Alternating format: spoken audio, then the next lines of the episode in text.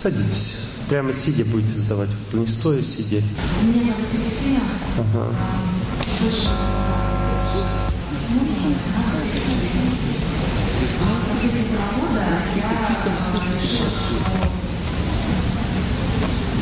Хочу всеми возможными способами детей принимать самостоятельно. Но на данный момент получается так, что не хватает времени детей. А что вы бросили это мужа зачем?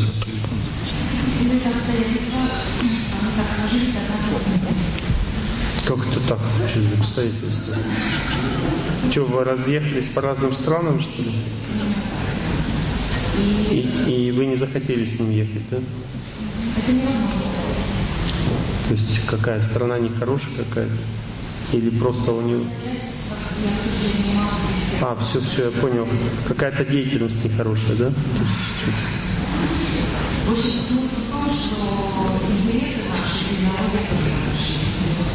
А, вот, а что, ну да, это понятно. Не, это тогда да, я согласен, если... Да, это тогда понятно. да. Факт в себе, что я э, категорически не клиенту как зажимаю я как личность, Да, да, да, не, нормально. Это не вы бросили, не вы, это он вас бросил. Потому что когда человек начинает греховную жизнь, и близкий человек отказывается от этого, он, ну, вы как бы имеете право на свободу в отношениях с Богом. Потому что если вы греховную жизнь выбираете и э, вместе с Ним, то это уже значит, что вы отказываетесь от Бога. Ну, то есть. Он вас бросил, не вы его. Тут не, у вас нет никакого греха на вас вообще.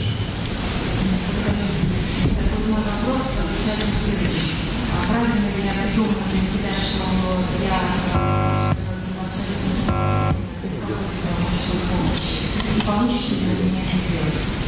Но он хочет вам помогать? Нет? А ну тогда какой выбор? Нет, словесно это отвечание, но мое внутреннее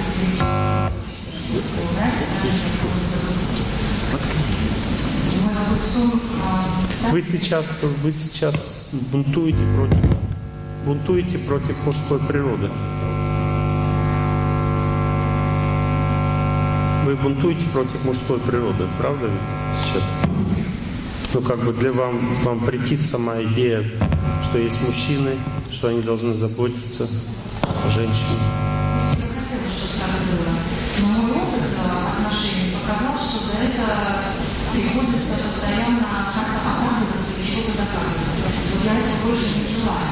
Поэтому я придумала себе, что я Не, ну кто-то может появиться другой хороший человек, который будет заботиться. Почему вы отказываете себе в этом? не хочу, чтобы это понятно. Это неправильное мышление. Потому что, ну, когда мужчина заботится, а женщина ничего не обязана, он просто это делает из своего доброго побуждения, из любви. Или вы любить никого не хотите? А?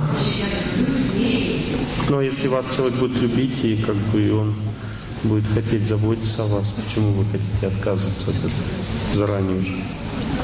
Просто поймите, вот вы как выберете, что выберете, то и будет. Вы сейчас с Богом строите отношения. Вы ему говорите, я не хочу никаких мужчин, хочу сама заботиться о, детях. И у меня не хватает денег. Это уже однозначно неправильное мышление. Ну,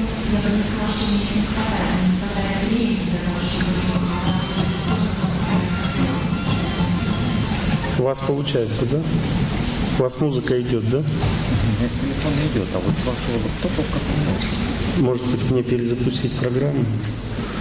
Я сейчас, сейчас я завершу. Я вижу неблагоприятное в вашей судьбе. Ну, из-за того, что вы обожглись сильно от человека и сделали системный вывод определенный. Все нормально. Отлично. Отлично. Все, спасибо. Спасибо.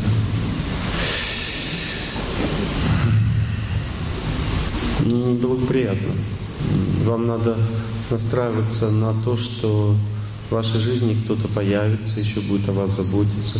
Вы готовы принять эту заботу. Вот так. Не, не то, что ни от какого любого другого мужчины, Может быть, вы слишком категорично к мужчинам настроены? Подумайте об этом. Ну, жесткий стиль такой. Как бы, ну, ну какое-то подозрение, подозрительное отношение. Вот, вот я, допустим, подозрительный человек или нет? Я мужчина же, смотрите, тоже. Нет? Ну, подозрительный или нет?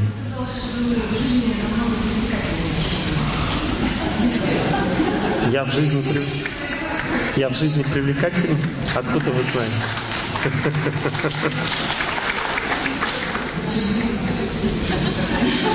Тем в чем?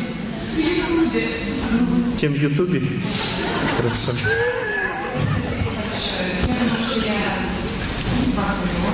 Спасибо, это очень важно, потому что я сейчас объясню. Потому что нет, потому что через этого человека на вас подействовали злые силы, демонические силы, они а, пробили вашу психику, и вы настроились очень жестко, ну как бы защищаться, категорично так настроились защищаться, но защищаться нет кого.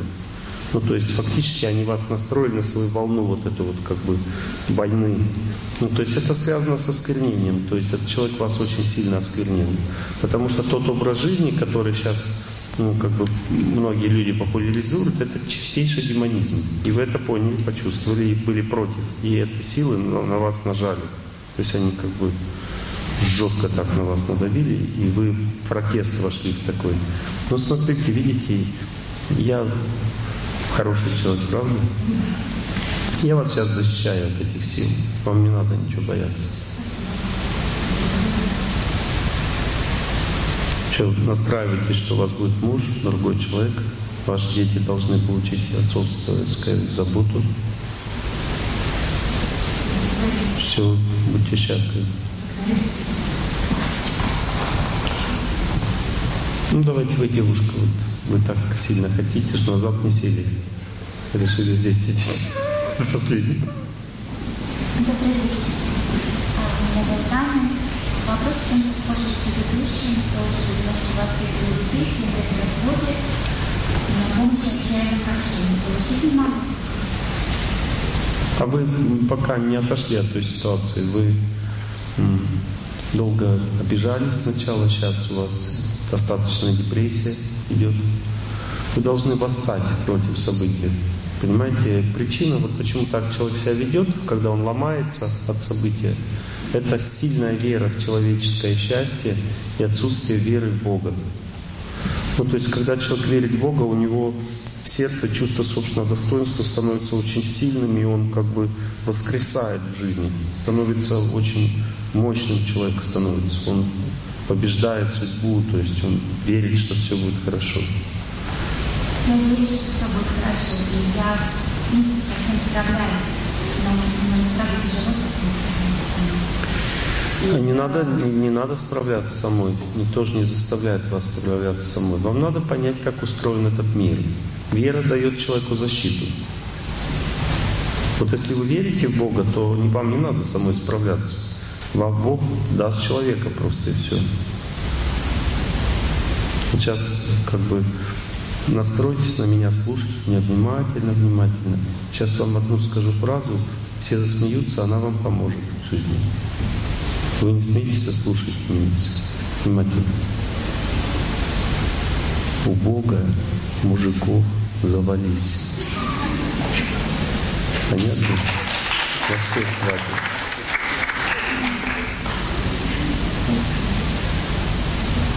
Вам надо просто понять, как настроиться, чтобы победить судьбу. Вы сейчас сильно слабее мужского начала и сильно нуждаетесь в нем. Это неправильное мышление для одинокой женщины.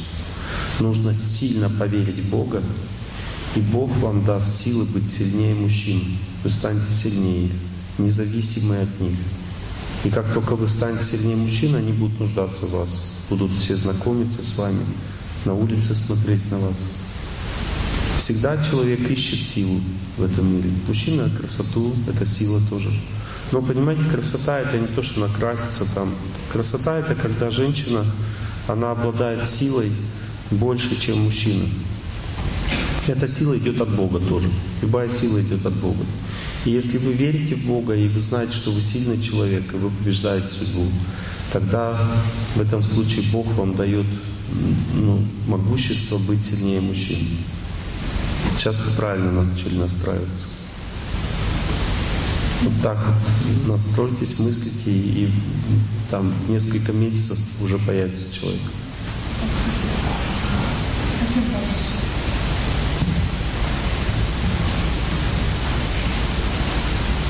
Ну давайте вы.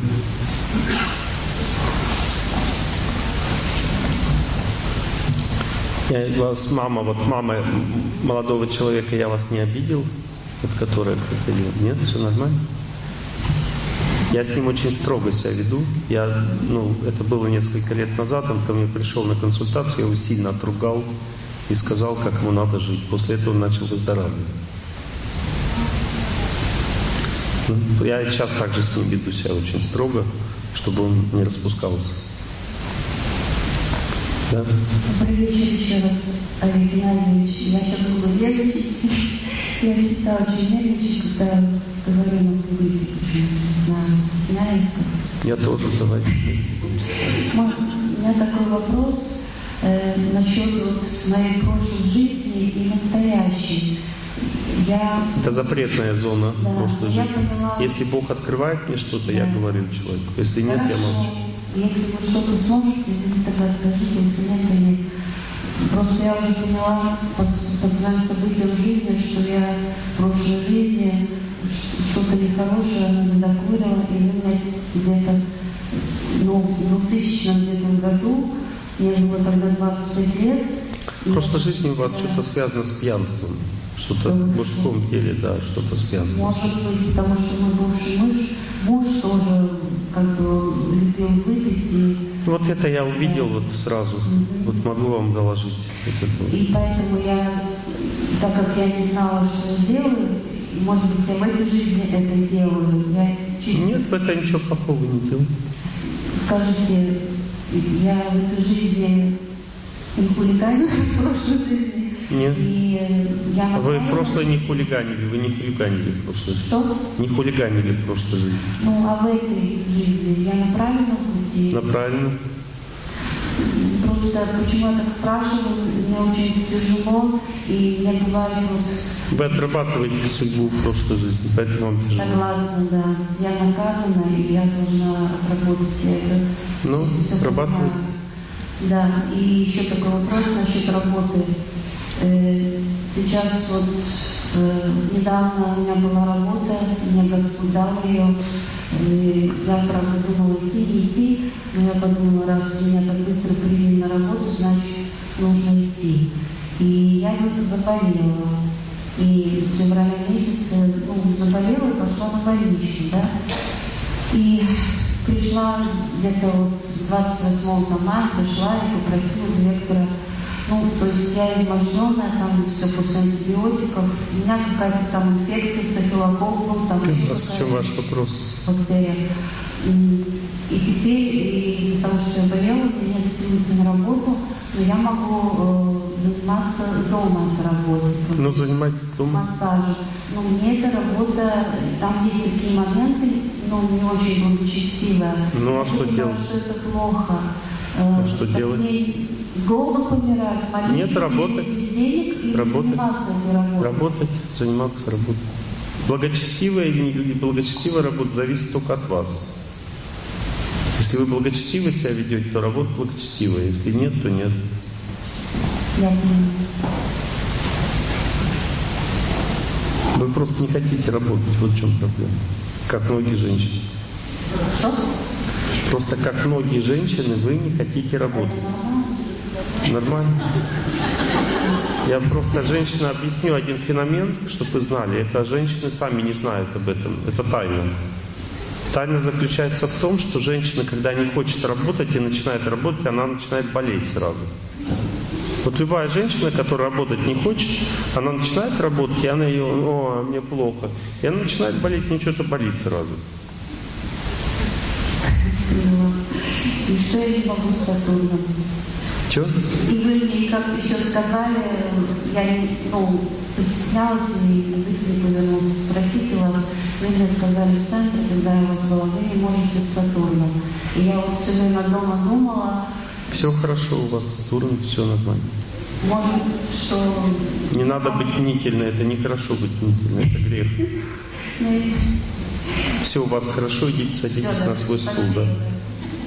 Вы из меня конючите счастье сейчас. Сидите, Олег Геннадьевич, подарите счастье, чуть побольше не хватает. Ну, я вам рассказываю, я вам говорю просто, как это происходит. Спасибо огромное. Сам, сами добивайте счастья. Вы же не, не замученный, несчастный человек из концлагеря. Вы нормальный человек. Просто живите, молитесь. Женщина тоже должна быть сильной. Не то, что мужчина сильный, женщина слабая. Нет. Женщина тоже должна быть сильной по-женски. Побеждать свою судьбу. Если вы пошли на работу, заболели, значит, вам надо начать здоровый образ жизни, бег там, зарядки, выходить из лени. Потому что когда женщина сталкивается с социумом и начинает болеть после этого, это значит, что она живет ленивой жизнью. Но когда женщина живет ленивой жизнью, она дичает. Она не может переносить социум. В результате, если она идет на работу или замуж выходит, в этот момент у нее начинается ухудшение здоровья. Она чувствует себя плохо. Это значит, что она живет ленивой жизнью. Нужно победить себе эту ленивую жизнь. Все должны э, жертвовать себя в этом мире, и женщины, и мужчины. Нет таких, что должны жить кто-то для себя. Такого не бывает. Победите ленивую жизнь. Во сколько сегодня встали с постели? А? Ну как, не помню. Поздно очень стало. Это ленивая жизнь.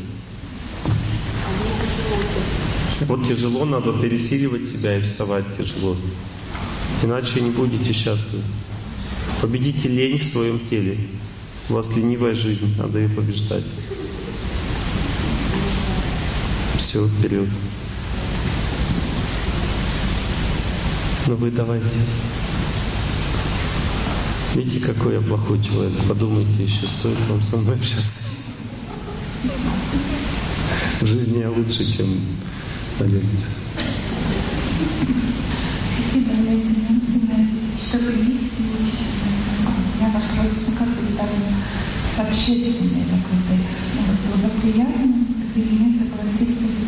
старш, быть старшим по дому, многоэтажным домом, но заниматься этими всеми вопросами. Да, вы администратор по природе, у вас такая природа. Но это ну, не, работа, а ну, как бы свое свободное время. Я чувствую, что меня это как бы немножко напрягает, но хочется лучше для дома сделать, я там устроила. Вы привыкнете со временем. Всегда женщина, когда что-то новое, и сильно напрягает. Она не хочет что-то менять в жизни. Потом привыкает, и все нормально. И еще я там посадила цветы у, дома и за домом как-то, мне кажется, я переусердствовала, и руки стали болеть, вот это так, что, и знаю. Если вы много трудились, и у вас что-то заболело, надо трудиться дальше. Это значит, началось лечение. И все пройдет, когда болезнь а, пройдет. Надо дальше трудиться. Вот и вы, допустим, руками что-то делали, они заболели. Это значит, вы, когда человек включает движение, когда человек двигается, энергия заходит в организм. Человек начинает двигаться, энергия заходит в организм. Энергия заходит, начинает сразу организм лечиться. Лечиться начинает, а вы уже не двигаетесь. Почему? Поэтому начинается боль. Боль это признак того, что не хватает движения. То есть заходит боль в организм, вы не двигаетесь. Почему заходит боль? Потому что он просит организм, надо энергии, давай двигайся. А вы не двигаетесь, боитесь. Поэтому, когда болит организм, надо двигаться, продолжать. И в движении, в мягком, спокойном, не напряженном, мягком, спокойном движении идет пролечивание организма. У вас потенциально больные суставы в организме. Вам нужно длительно ходить или что-то еще делать, длительно, долго. И после этого у вас будут опять болеть. Потом и так будет длиться где-то 3-4 месяца. А потом все пройдет, и вы будете сустав выздороветь надо как больше продолжать, ну, чтобы красиво было, там заборчик, сделать ну, а вокруг клумб, потому что ну, люди все-таки там... Ну, не, не надо, пускай будет бардак некрасивый. Потому что там окурки бросают. Не, не, не, не, нет, зачем? Пускай бросают, все, будет, будет бардак.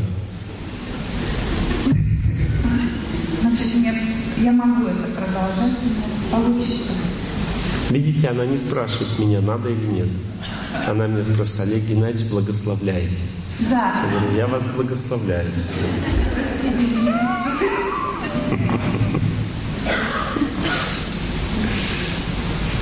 Хорошо. Сегодня женщины все ринулись на благословение. Вот эта женщина тоже хотела, чтобы я ее благословил. Тоже благословляю. Я ее отругал немножко. Но благословляю. Все, будьте счастливы. Будьте счастливы, чтобы все хорошо было. Просто я увидел, как поздно вы сегодня встали и решил вас поругать немножко. Я знаю, да. Подходите, да.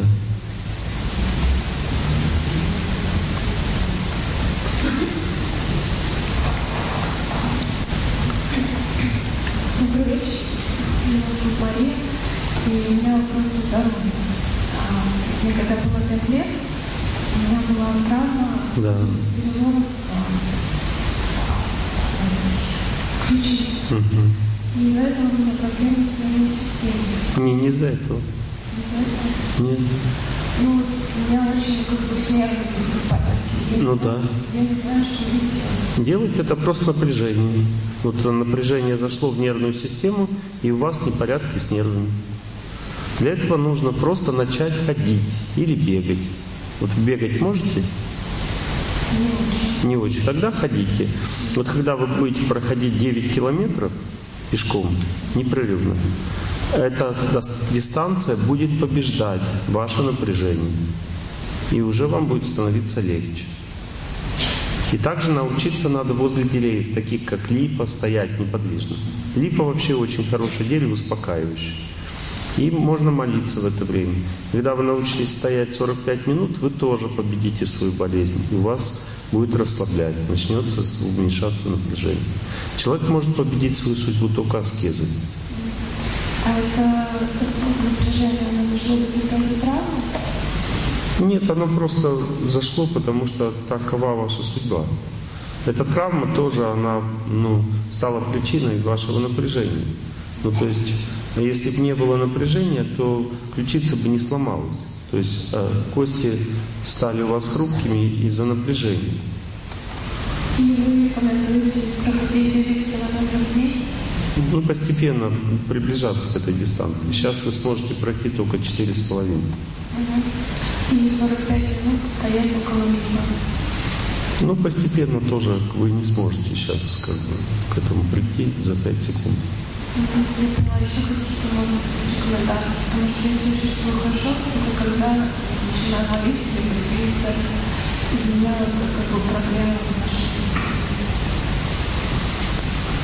Ну, видите, у вас слабая психика. Надо укреплять.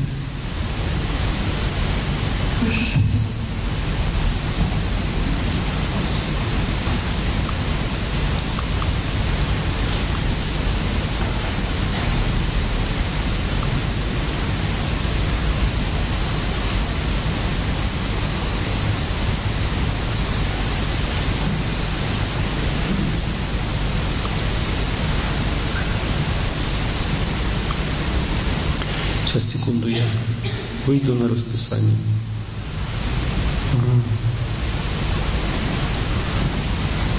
Ну, я как раз сегодня мы об этом и говорили. А, тема работа и здоровье. Поговорим? Ну, тут вот первый вопрос, как планировать жизнь при сильной занятости. Давайте разберемся вообще, что такое сильная занятость. Дело в том, что в основном, да, занятость это занятость, это понятно. Но когда человек занят, он постепенно начинает входить в состояние суеты. Суета забирает много сил у человека. И в результате он часть времени в течение дня просто переключается. Например, смотрит кино, или играет в компьютер, или допустим, женщина общается долго с кем-то, пытаясь успокоить себя от этой занятости, от, отвлечься. Ну, то есть, другими словами, суета приводит человека к перенапряжению, но человеку кажется, что он в цикноте живет, как будто у него ни на что не хватает времени. Также, когда человек находится в состоянии вот этого напряжения, он э, не, не до конца понимает, что ему когда надо делать. То есть он все пытается делать быстрее. И э, потом, когда он выдыхается вот от того, что он все сделал быстрее, он потом долго восстанавливается, больше спит, э, пытается отвлечься как-то какими-то мероприятиями и на это тратит время. Другими словами, чаще всего люди думают, что они живут в цикноте, и у них очень сильная занятость, но на самом деле они просто зря проводят время в отдыхе, неправильном отдыхе. Почему этот отдых неправильный? Потому что у них нет сил правильно отдыхать. Вот заставить, почему женщина поздно встает? Потому что у нее в какой-то момент жизни а, она разочаровалась в себе. Это было давно уже, может она и не помнит, где-то лет 20-25 назад. Она разочаровалась в себе и решила, что ей не надо жить. Но она решила, что как бы она не хочет жить. И вот это состояние «я не хочу жить», оно сейчас живет внутри тела. И она с ним борется, с этим состоянием. Ну, то есть в результате ну, очень много приходится спать, потому что когда женщина особенно не, хочется, не хочет жить, она много спит, поздно встает с постели, не может встать, потому что она не хочет жить. Потом начинает бегать, суетиться, ей уже не хватает времени, потому что она пыталась не жить, а потом жить-то все равно приходится, а дела накопились, и она потом носится э, как сумасшедшая. Вот. И устает в результате опять. Усталость ее опять вызывает мысли, что я не хочу жить. И так далее. Ну, то есть замкнутый круг. Другими словами, суета э, часто возникает в результате неправильного мышления. Вот, допустим, есть одна песня э, Аиды Ведищевой. Она поет о том, как люди, которые суетятся, спешат куда-то, как они теряют контакт с природой и в результате не восстанавливаются. У них нет сил потом жить. лошадь больше не годится скоростей. Эй, куда же вы спешите? Что зарит пожар, Если каждый день заносит нас на виражах. Мы забыли, как береза смотрится в ручей, Эй, куда же вы спешите? Кроме плит аэродрома и шоссейных лент, Есть еще над крышей дома медленный рассвет, Есть задумчивые плиты ласковых дождей, Эй, куда же вы спешите? Вот вы чувствуете ласковые дожди, Чувствуете нежный ветерок, пение птиц красивое, а, спокойные лица латышей, которые проходят мимо вас. Вот. Чувствуете природу местную такую, а, шикарную такую природу, и так далее. Видите, человек может жить в очень замкнутом пространстве своей психики. Он не чувствует все, что вокруг происходит. Улыбки людей, солнце, птицы. В детстве же мы все это чувствовали и наполнялись этим всем. В результате время текло медленно, спокойно. Сейчас человек постепенно начинает погружаться больше в суету. То есть он бежит куда-то в жизни, торопится, не наполняется силой природы. Потому что в суете силой природы наполниться невозможно. Вот, допустим, вы приехали в лес. Давайте вот, допустим, ну вот вы решили все-таки, я поеду в лес. Да? Вы приехали в лес. Дальше что? Вы что там, выйдете из суеты? Нет. Быстрее, быстрее, давайте быстрее шашлыки печь. Быстрее там э, разводим костер, быстрее э, как, режем все, быстрее, теперь быстрее кушаем. Давайте телевизор будем смотреть там на природе. Сели смотреть телевизор, потом быстрее давайте там что-нибудь поиграем в какую-нибудь игру, и там волейбольчик, и, и все, быстрее домой. Вы природу видели? Нет. Вы с ней контактировали, вы получили счастье от контакта? Нет. А почему? Потому что, чтобы сконтактировать с природой, с людьми, для этого нужно совершить аскезу внутри себя. Даже чтобы лекцию мою услышать, нужно совершить аскезу. Я поэтому и читаю лекции три часа. Это секрет. Вот вы сидите первый час и, и думаете, быстрее, быстрее, давай читай, быстрее, быстрее. И потом где-то через час 15 у вас такое возникает внутри, блин, что-то тяжело слушать, ну сколько можно говорить, когда говорить. И некоторый раз так еще отключатся такие. Как бы и потом раз человек включается и начинается новая жизнь. Он думает, все равно Олег Геннадьевич лекцию не закончит.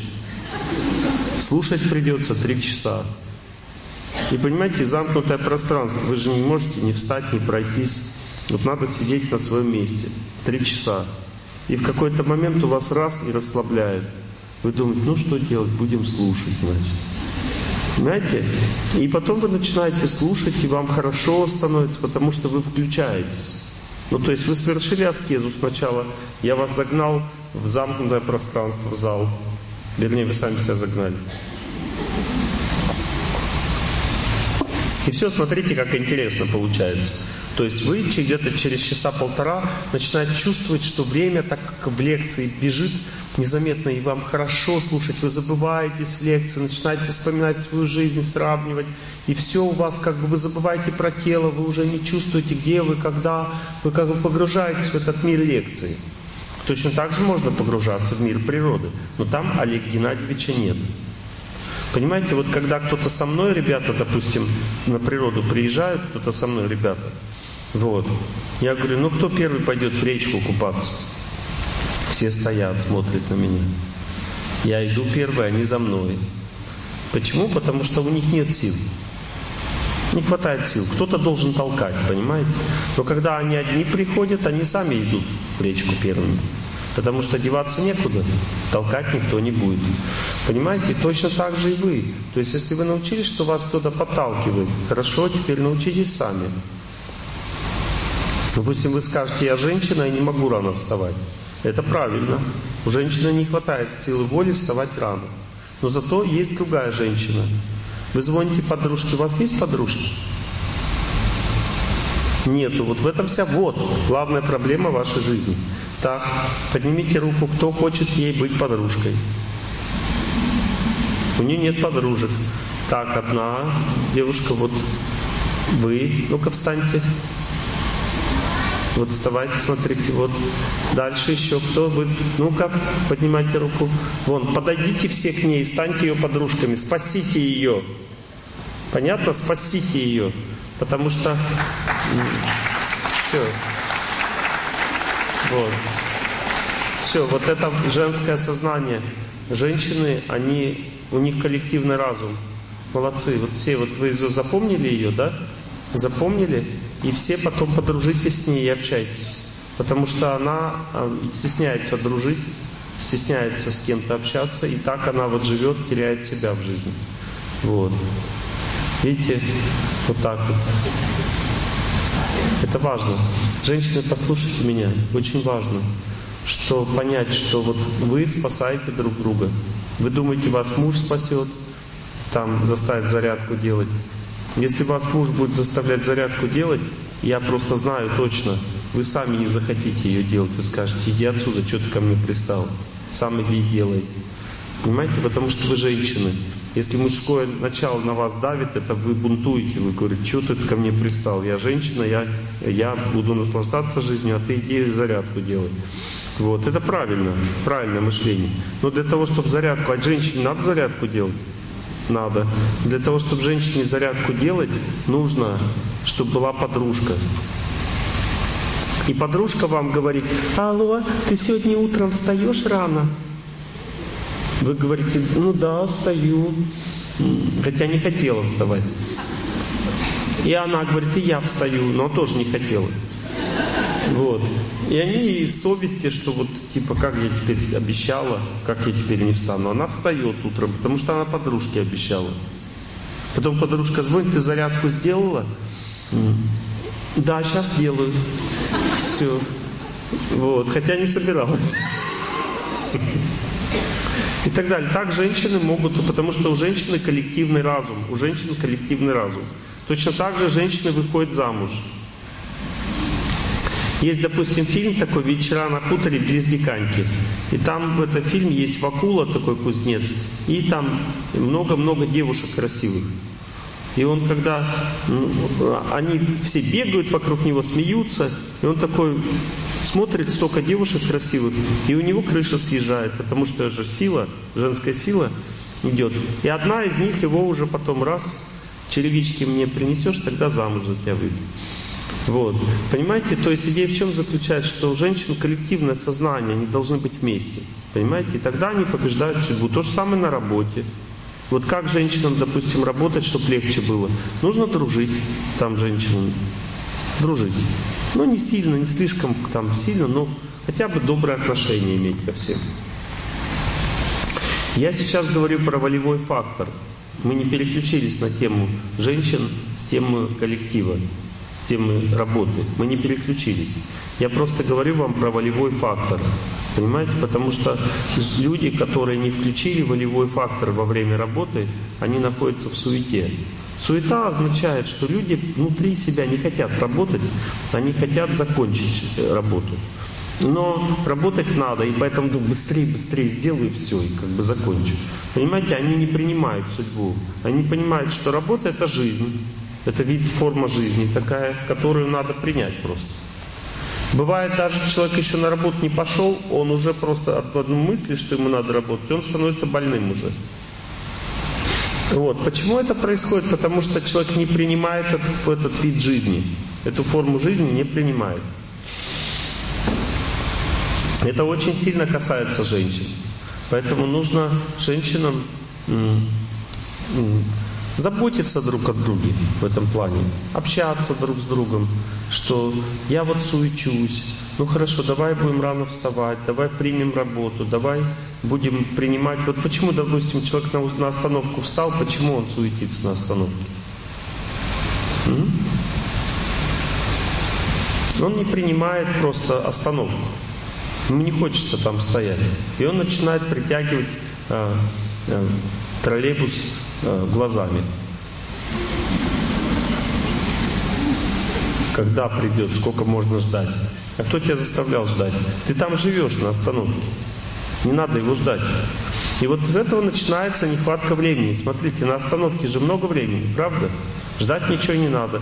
Берете, включаете. Если вы приняли уже судьбу на остановке, что вам надо жить на остановке сейчас. Так? Приняли судьбу. Включайте лекцию, улыбайтесь всем. Вы живете на остановке. Вот вы домой приходите, что вы делаете? То, что вам нравится, вы там живете. Вот теперь вы живете на остановке 10 минут. Приходите на остановку, включайте лекцию, располагайтесь, все, там все вокруг ваши люди, которые вам по судьбе даны на остановке, улыбайтесь им всем, это ваша жизнь, все. Я так в самолете устраиваюсь. Захожу в самолет, всем улыбаюсь сразу, это мой, мой дом там, вот я там живу в самолете. То есть сажусь, сразу снимаю обувь, одеваю тапочки. Меня спрашивают, а что вы снимаете обувь? Я говорю, я домой пришел.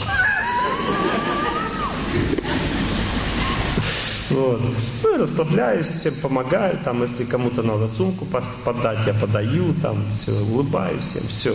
Я там живу.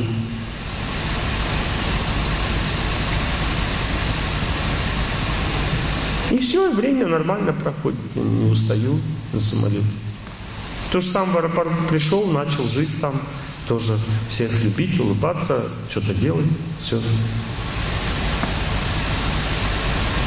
По дороге тоже, вот на лекцию, допустим.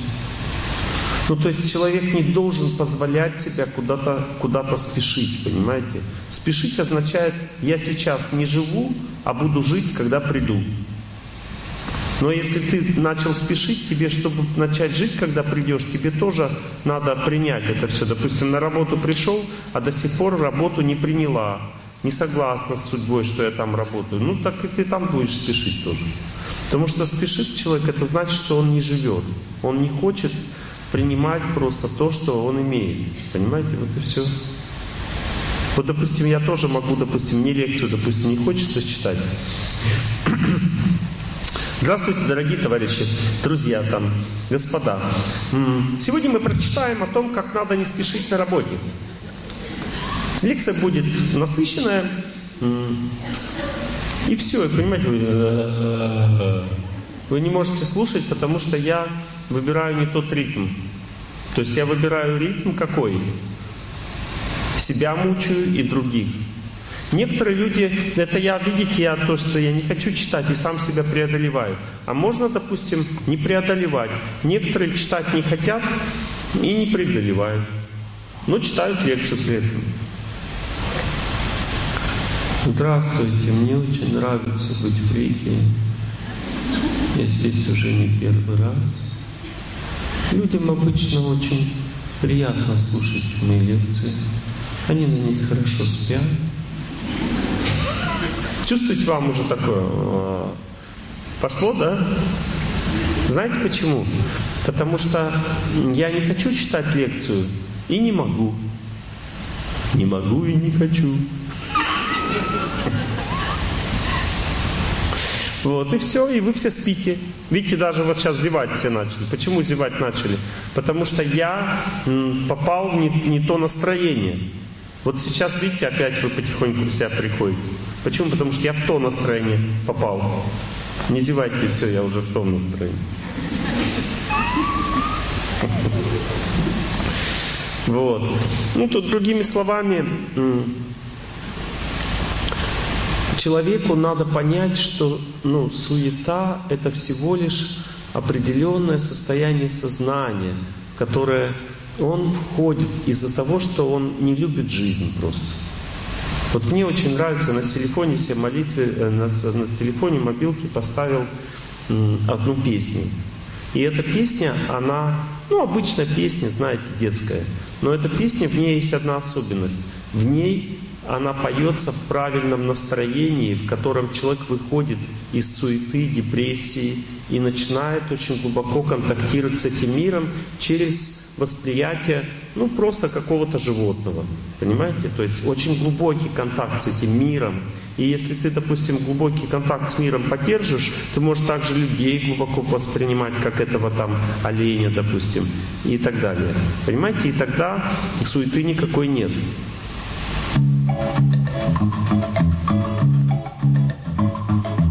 Осенью дождливый серый день Видите, глубокое состояние. Проскакал по городу олень Он летел над бугой мостовой Рыжим лесом, пущенной стрелой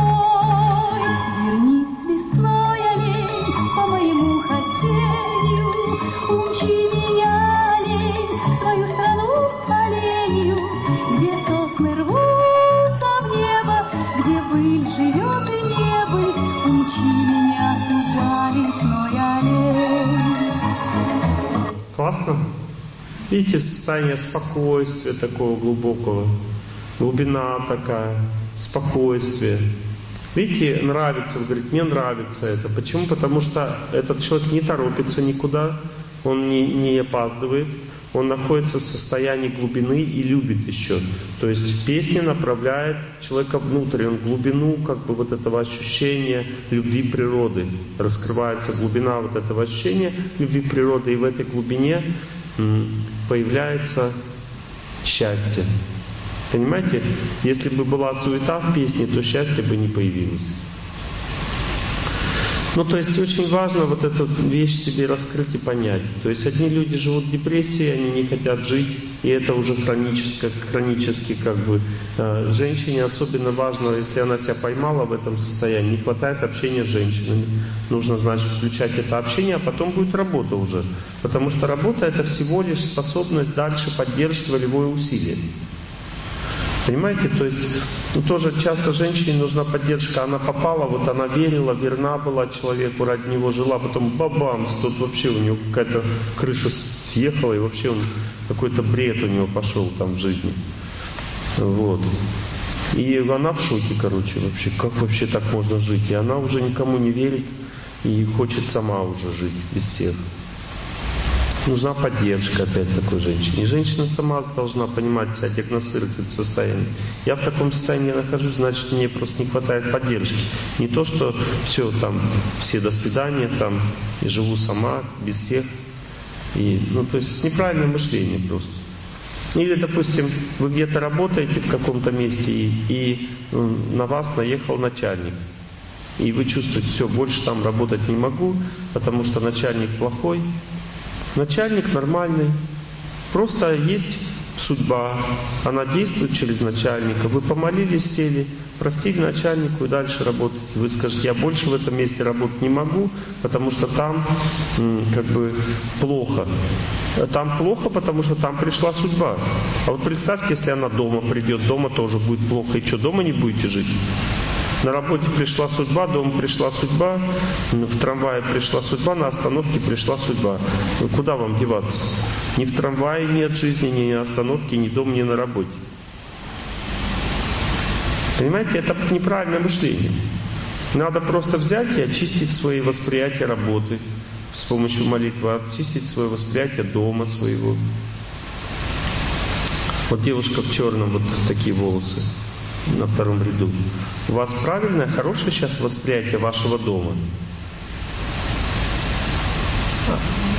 А?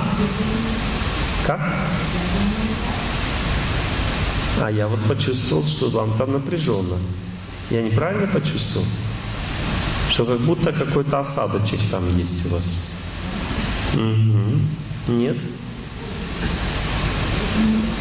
А? На работе, то есть это вы, значит, дом с работой перепутали, да? А дом с работой перепутал. Вы что, живете на работе, что ли? Да? Понятно. Надо вернуться домой с работы. То есть дом это дом, работа это работа, и работу нужно принять к ней спокойно относиться, потому что это вас истощает. Вот, вот эта суета. Вы туда приходите, вам там тяжело, вы там напряжены, это вас истощает, вы устаете, и жизнь в результате становится очень тяжелой, невыносимой, надо долго отдыхать, что вот это отходить от этой ситуации. Вот это то, о чем я говорю. А вы примите работу, вдохните, выдохните. Поймите, что это вопрос просто вашего состояния. Вот, вот надо принять просто и все. Это вопрос состояния. Люди просто не принимают. Вот я сейчас помогаю вам это сделать. Вспоминайте свою работу. Смотрите на меня.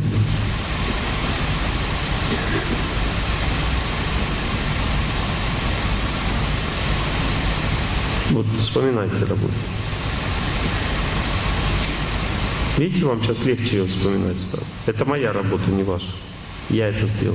Вы сами должны так учиться делать. Понятно? Это достигается с помощью статических упражнений. Когда человек не двигается и молится, можно вспомнить работу. Если он не двигается, вот вам надо не двигаться и молиться где-то 25 минут. И вы вспоминаете работу свою в это время. И вот эта аскеза, она побеждает напряжение на работе и вас расслабляет. Понятно?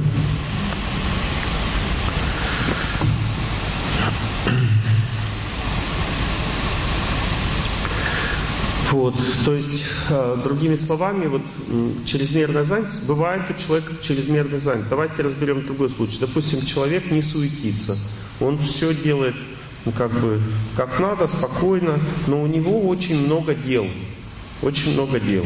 Ну так получилось, что очень много дел. Вот. А, это неправильное мышление тоже. Потому что такое, в принципе, возможно. Очень много дел, но на короткий промежуток времени.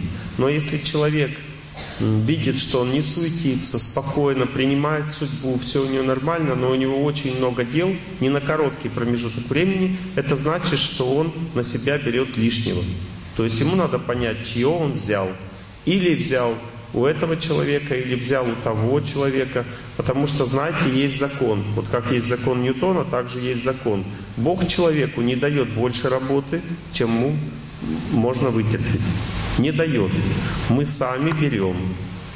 Например, кто-то через ипотеку берет, кто-то через просто добровольно, кто-то еще как-то, но Бог столько работы нам не дает, чтобы мы целый день с утра до вечера работали без перерыва. Бог столько не дает.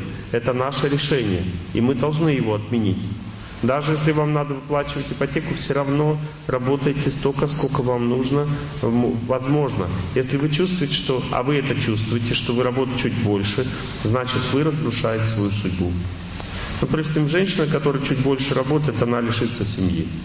Даже если есть муж, ему будет не хватать женской энергии, он будет психовать и может уйти. Никогда не променивайте деньги на счастье. Понимаете? Никогда этого не делать. Это неправильное мышление. Если же вы хотите знать, как сделать так, чтобы денег было больше, для этого развивайтесь духовно, молитесь, совершайте аскезы. И когда человек молится, совершает аскез, там есть энергетические уровни разной жизни. Эти энергетические уровни называются благочестием человека. Ну, то есть есть определенные ступени там этого благочестия. Тот момент, когда человек в результате духовной практики, работы над собой, доходит до определенной ступени, у него сразу меняется круг окружения. Вот давайте, допустим, мы сейчас с вами вспомним вашу жизнь. Вот вы, допустим, начали слушать мои лекции, начали что-то делать, допустим, бросили мясо есть, начали, допустим, рано вставать. Поднимите руку, кто из вас пошел вот такой дорогой? Вот смотрите, я задаю вам вопрос. В какой-то момент вы заметили, что у вас поменялся круг окружения. Так? Люди вокруг вас стали другими, лучше, возвышеннее, чище. Так? Это значит, что вы поменяли свой статус в жизни. Ваш статус стал выше. Понятно? Когда человек меняет свой статус, несколько раз, допустим, то становится очень заметно его также на занятости. Потому что когда человек меняет свой статус несколько раз, вокруг него появляются такие люди, которые могут ему помочь найти лучше работу. То есть его уровень жизни меняется. Я помню, когда я начал заниматься только духовной практикой, у меня уровень жизни был такой, что я работал дворником. Это было, я был в мединституте на первом курсе, я работал сторожем, дворником, э, даже э, медсестрой. Ну, вернее, медбратом. Ну, то есть, ну, в современном обществе сейчас в Европе, может быть, даже уже и назвали бы медсестрой. Но мне тогда пришлось бы в юбке ходить. Вот. Но я не согласен на такой способ существования в целом.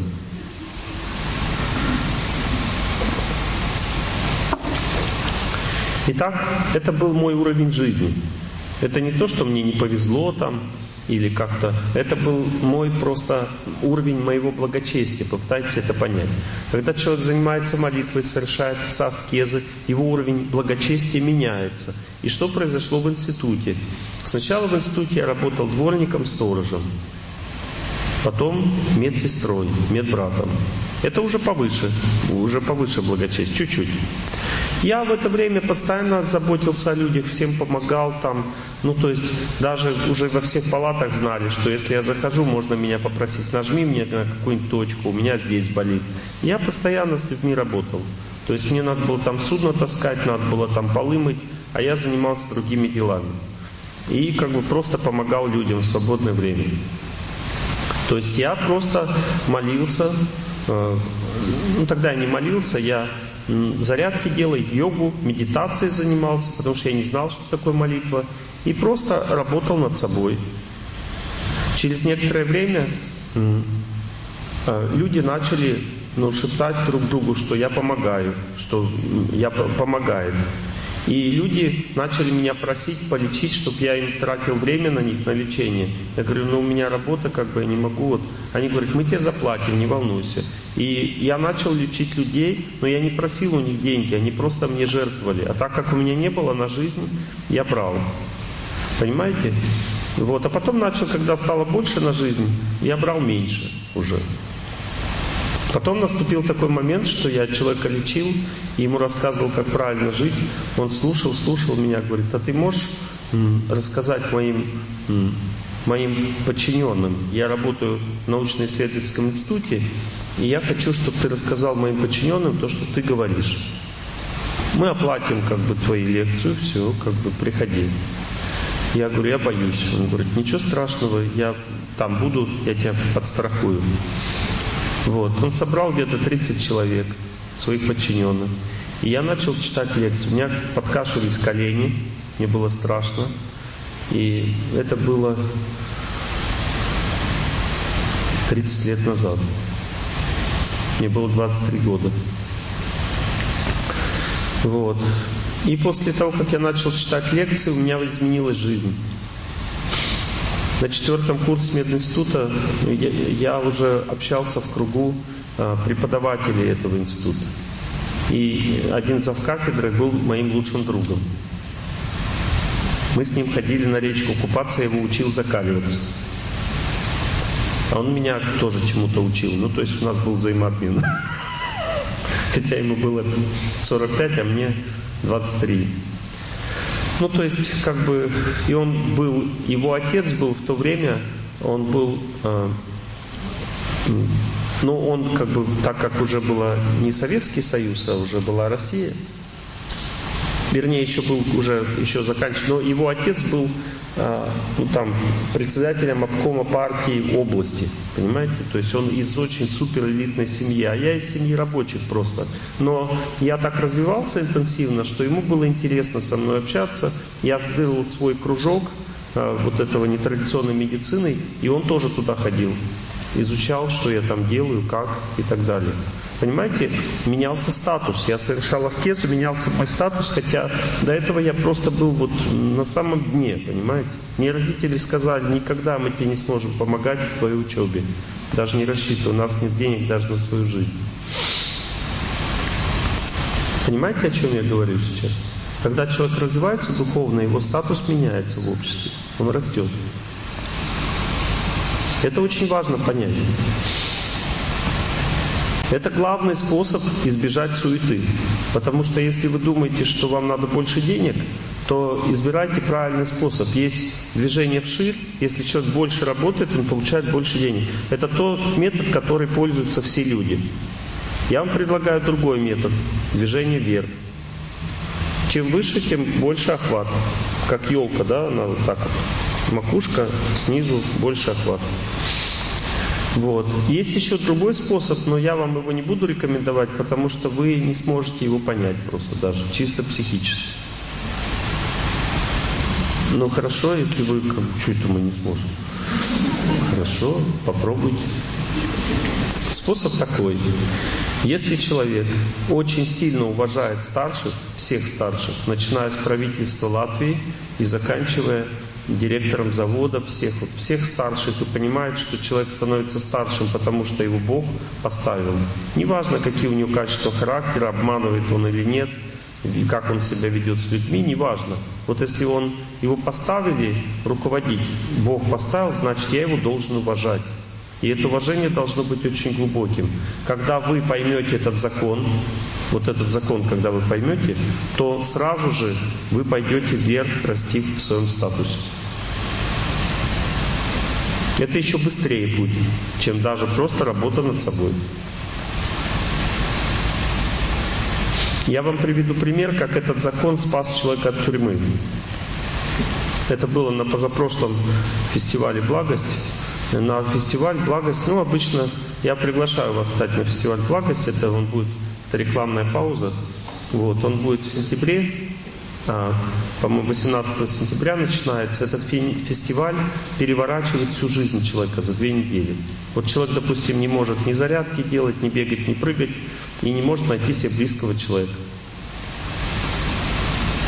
Приезжает на фестиваль «Благость», начинает делать зарядки, становится женщина, становится красивой, счастливой, жизнерадостной. И прямо на фестивале «Благость» встречает молодого человека. У нас так уже куча таких случаев. А потом на следующий фестиваль они приезжают, и у нас клятвы дают друг другу совместной жизни. А потом женятся. Так что приезжайте. Она Парига, я жду тебя, любимый.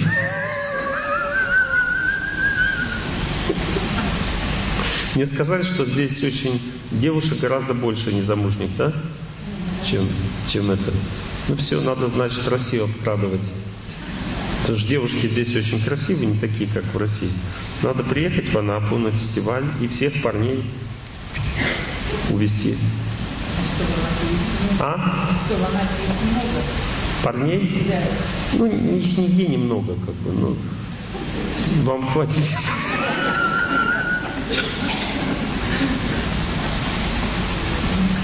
Ладно, это была шутка. Вот, но с долей правды. Итак, э,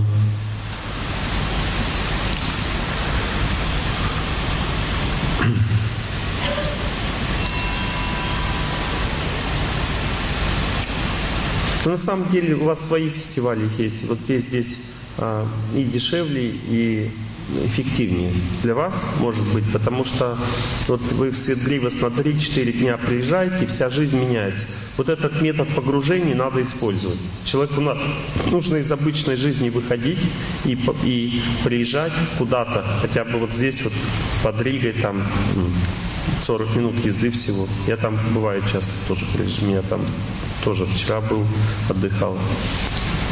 Собираете вместе, там какие-то, какой-то ретрит проходит.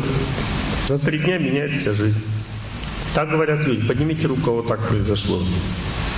Вот видите, несколько человек есть такие.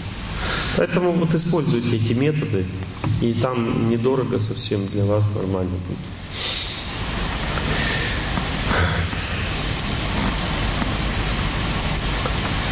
Итак, напряжение на работе. Разберитесь с несколькими моментами. Первый момент я вам рассказал, уже объяснил. Это момент неправильного мышления э, в отношениях с этим миром. Часто человек, не принимая что-то, становится суетливым или депрессивным, наоборот. Второй момент – это отношение со своей жизнью.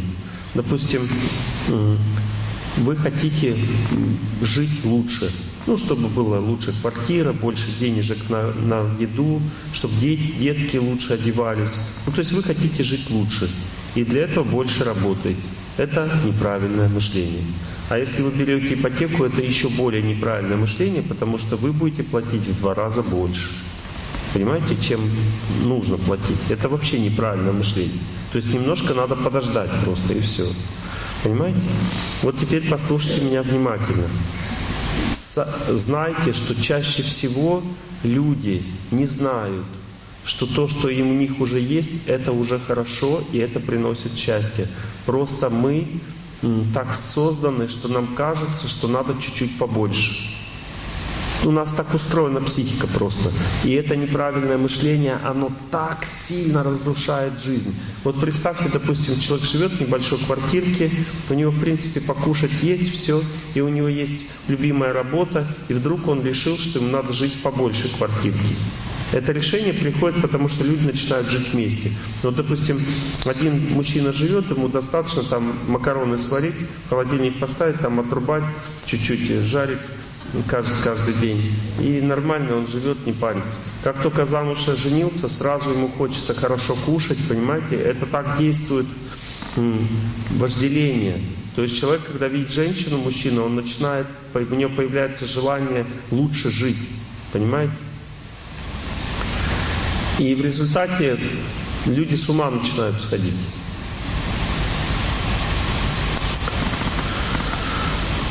Ну, женщина то же самое, она жила одна, нормально, даже часто женщина себе вообще не готовит, что поклевала, то поклевала, что есть, то поклевала. Когда замуж вышла, все, начинает много готовить, и начинает много тратить и много хотеть. Это результат вот, вожделения, так действует вожделение. Нужно его с ним бороться, потому что оно ввергает людей в ужасное существование. Понимаете, не то, что я вас предлагаю нищенскую жизнь вести. Нет, я сейчас говорю о другом. Я говорю о том, что человек всегда должен принимать свою жизнь и быть доволен, удовлетворен ей. Если он удовлетворен своей жизнью, у него эффективность от жизни возрастает многократно. Допустим, я принял эту квартирку, в которой я живу. Муж уже не упахивается, то есть муж уже не будет перерабатывать. А если муж не перерабатывает, то он может не выпивать, вредные привычки идут от перенапряжения мужчин или надлома. То есть он уже надломался, значит опять вредные привычки. То есть он не, пере, не упахивается, не перенапрягается, значит он может начать молиться, э, бегать по утрам там, и так далее, повышать свой жизненный уровень. И когда жизненный уровень повышается до определенного образа, его берут на другую работу, более эффективную, более оплачиваемую, потому что такие люди всем нужны. Понимаете, он становится лучше как человек. Вот это правильное мышление, вкладывать не в квартиру, не в машину, а в человека в своего. Как в человека вкладывать? Ну, на самой больше молиться.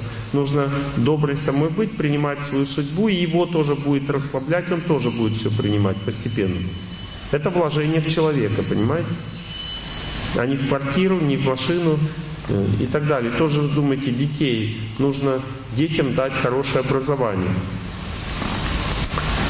Э, поймите, что хорошее образование, оно дается не за большие деньги, а нужно хорошее образование означает правильное мышление. Вот у меня есть один знакомый, он, у него трое детей, и у него ни один ребенок вообще ни в какой школе не учится.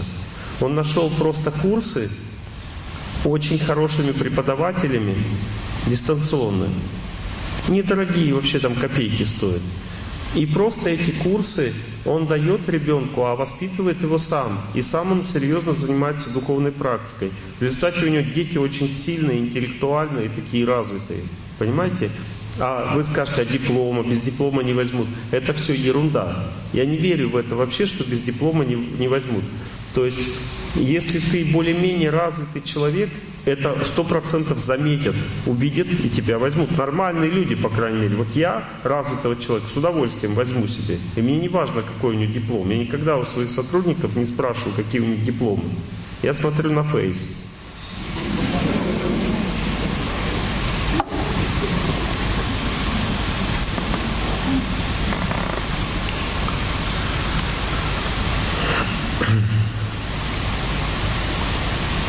Так некоторые люди вергают себя в кабалу. То есть они набирают все больше и больше кредитов. Это называется неправильное мышление. Теперь давайте возьмем, допустим, представим, что вы решили создать фирму. Как создается? Вы хотите, допустим, не на дядю Васю работать, а на себя. Ну поднимите руку, кто из вас вот так хочет. Поднимите руку. Обычно это люди-лидеры по природе. Так и есть. Вот все. Все правильно, мышление. Все. Можно на себя работать. Я сейчас вам расскажу последовательность. Вот люди обычно думают, как они думают. Мне нужно взять кредит, набрать людей, и я буду работать на себя. Запомните, это проклятие, такое мышление. Вот так думать – это проклятие. Как же нужно думать?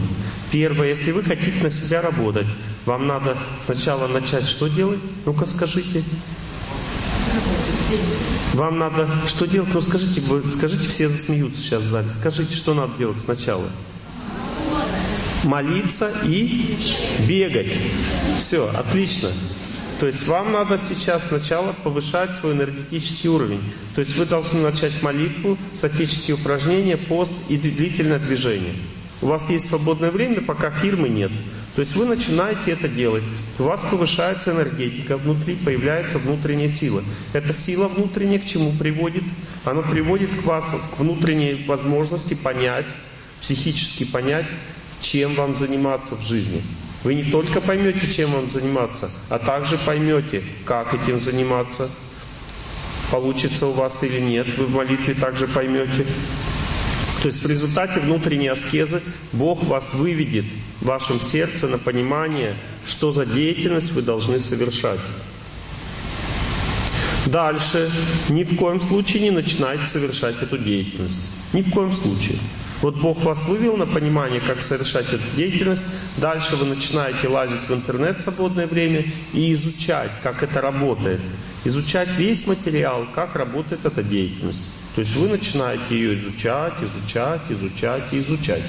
Потом дальше начинаете, когда изучили, э, начинаете входить в сообщество людей в интернет, которые занимаются этой деятельностью, начать общаться с ними на эту тему, задавать вопросы, отвечать на вопросы и в результате и сильно молиться продолжать.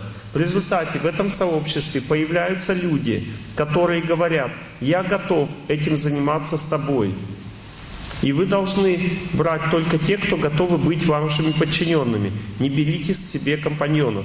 Это неправильное мышление. Вот кто готов вам подчиниться в этой деятельности и живет здесь, в этой местности где-то, такого человека можете брать. Видите, у вас нет еще ни денег, ни работы. У вас есть идея, вы ее глубоко осознали, у вас есть чувство, что все получится, и у вас есть несколько человек, которые вместе с вами должны, хотят начать это делать. Теперь вы берете очень небольшую сумму денег, которая нужна только чтобы чуть-чуть вот экспериментально запустить это все, понимаете?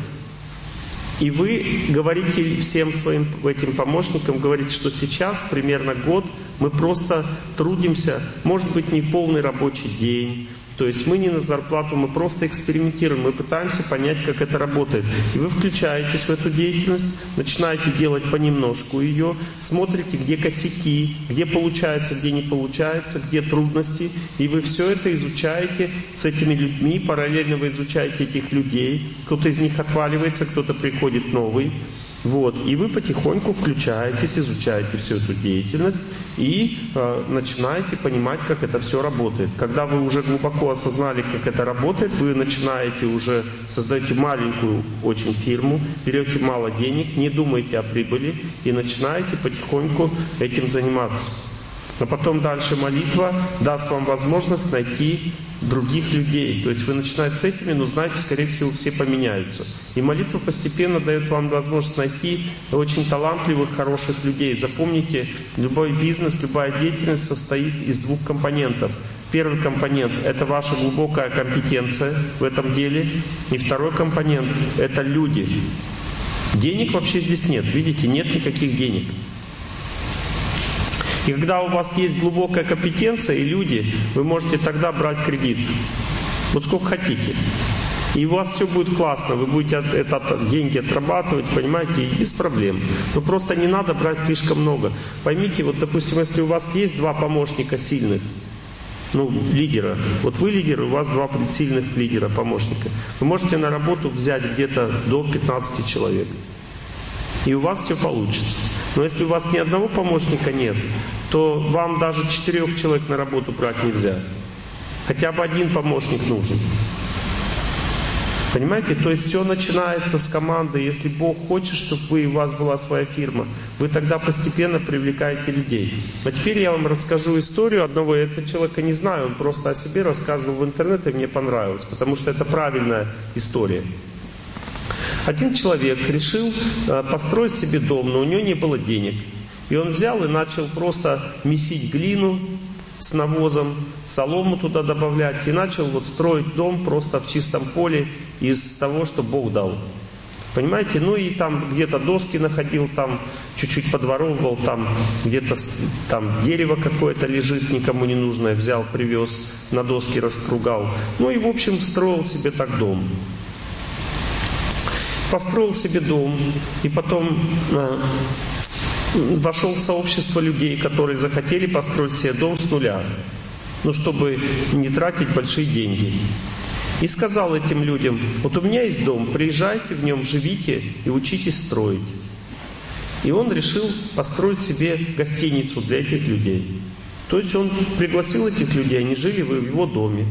То есть они строили, работали сами, строили ему гостиницу, он их учил, как надо строить. В результате они ему за лето построили гостиницу. Просто за бесплатно. Вот. А он их за бесплатно научил, как строить себе дома. Супер, да? Обмен. Потом в результате как бы он из этих людей нашел, кто из них очень талантливый, и сказал им, переезжай, будешь жить в этой гостинице, работать у меня. У него несколько человек переехало, и они организовали фирму по строительству экодомов. А потом, когда у них появились деньги, они начали строить также и подороже жилье. И сейчас это крупная строительная фирма, которая строит все подряд. Классно? С чего все началось? С душевной силы. Человек решил просто научиться что-то делать сам, понимаете? С душевной силы. Он поехал в чистополе и начал просто это делать. С душевной силы все началось сначала. Потом дальше Бог дал ему знания. как делать, идти дальше, каким путем. И в результате этого знания он получил людей, возможности, и интересы, и все, все, все, все, понимаете? Я вам сейчас придел, дал пример, думаю, все, буду точно так же, поеду в чистополе, буду дом строить. Понимаете, вам Бог даст что-то свое. Не обязательно копировать чужое. Вы можете сделать что-то свое. Просто попытайтесь понять саму идею. Идея заключается в том, что человек должен не стремиться к тому, чтобы сразу деньги заработать. Он должен стремиться развиться как личность настолько, чтобы к нему притянулись сначала идеи, потом люди, а потом деньги само собой появятся, понимаете? А если вы этого не можете сделать, люди не появляются у вас и идеи не появляются, значит вы не должны работать на себя, а работать на тех, у кого появляются люди и идеи. Значит у вас не хватает на это благочестия. Вот и все. Тогда зачем брать кредиты, нанимать на работу, если вас, к вам никто не притянулся? Значит, вы просто прогорите и еще в тюрьму сядете, потому что не сможете выплатить деньги. Вот и все. Понятна система? Хорошо, если понятно. Что такое победа над стрессом вот на работе? Мы с вами уже говорили, что стресс означает непринятие или неправильная вера. Два варианта. Ну, то есть непринятие означает не сильно большой стресс. Вот я, допустим, где-то работаю, но не могу принять это место. Я его не перевариваю. Вот вы сейчас уже перевариваете, девушка, потому что у вас, вам легче стало все. А есть много, которые не переваривают. Понимаете? Ну, то есть это означает просто неправильное мышление. Потому что человек, все, что ему Бог дает, должен переваривать, иначе он помрет просто и, ну, или будет несчастным. Вот все, что Бог дал, надо все это благодарно принимать. Из чего это все начинается? Понимаете? Вот. С чего все начинается? Правильно. Э, с бега и молитвы. Давайте послушаем как бы одну песенку, очень мудрую. Я люблю мудрые песенки, собираю их э, для того, чтобы вы научились мудрости жизни. Вот смотрите, сначала человек принимает природу, а потом он сможет принять свою жизнь. А потом, когда он принял свою жизнь, он может принять работу. Давайте послушаем.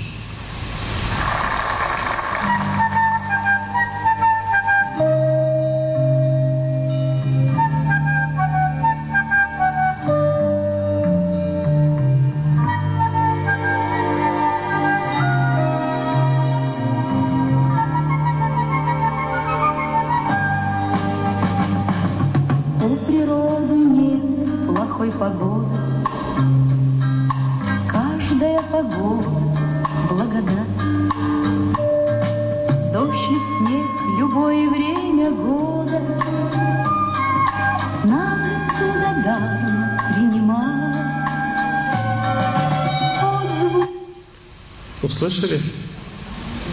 Вот научитесь природу принимать. Но только не в Латвии, только не в Риге. Вот именно в Риге и в Латвии научитесь принимать природу. Дождь и снег, любое время года, надо благодарить. Примите все. Природу, когда приняли, вас расслабила энергия Латвии пошла в вас. Вы знаете, что Латвия это женщина? Каждая страна имеет свое правительство. И вот природа, которая здесь, это ее характер, ее как бы, ну, ее настроение. Это мать. Вот я когда сюда приезжаю, я ее вижу, чувствую ее, эту женщину. Я когда приезжаю, она очень, ей очень нравится. Она ко мне хорошо относится. И поэтому я чувствую себя хорошо здесь, в этой природе, мне нравится. Я ну, как бы приезжаю, мне так раз, меня расслабляет сразу. Потому что я принял мать. А вы приняли мать, с которой вы не живете, вы не приезжаете, вы с ней живете всю жизнь. Вы должны ее принять, и вас тогда расслабить. Вот всю погоду принимайте, все, что вот видите, деревья, Э, ветерок, пасмурный дождь, все, что здесь вы видите, принимайте все. Это аскеза, понимаете? Надо принимать. Потому что так же, как характер человека, с которым ты живешь, надо принимать, так и характер э, местности, в которой ты живешь, надо принимать. И в результате, когда вы принимаете, вас расслабляет. И вы получаете силы жить. У вас появляется здесь, в Латвии, вы будете сильно жить. У вас будет сила, у женщин женская, мужчин мужская. Сила появится жить. Понимаете? Вы принимаете все, что вы видите. Природу, людей, латышей. Не бубните. Правительство. Ошибки. Все принимать. Все вот то, что здесь происходит, все принимать полностью. Все, с этого момента у вас копится сила.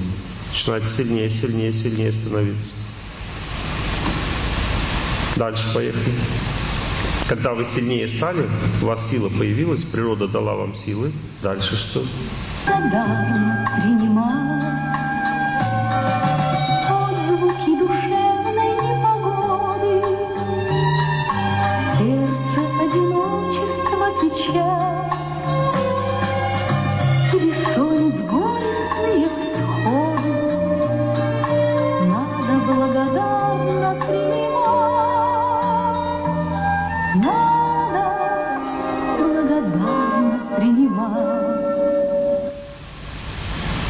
Учитель. Видите, это вторая стадия. То есть как ты примешь бессонниц, горестные всходы и как бы в сердце одиночество, печать, как это можно принять? А если вы это все не приняли, тогда вы не сможете с этим ничего сделать. То есть это останется на всю жизнь. Для того, чтобы это преодолеть, сначала надо принять. Мы с вами говорили э, на прошлых лекциях. Сначала принять. И если, чтобы принять, нужны силы, а силы берутся от природы. Сначала принимаем природу, потом от сердца одиночество печать принимаем благодарно, чтобы а, это одиночество не беспокоило, чтобы потом стать сильнее и выйти замуж. Принимаем сначала все, что Бог дал. возвращаемся к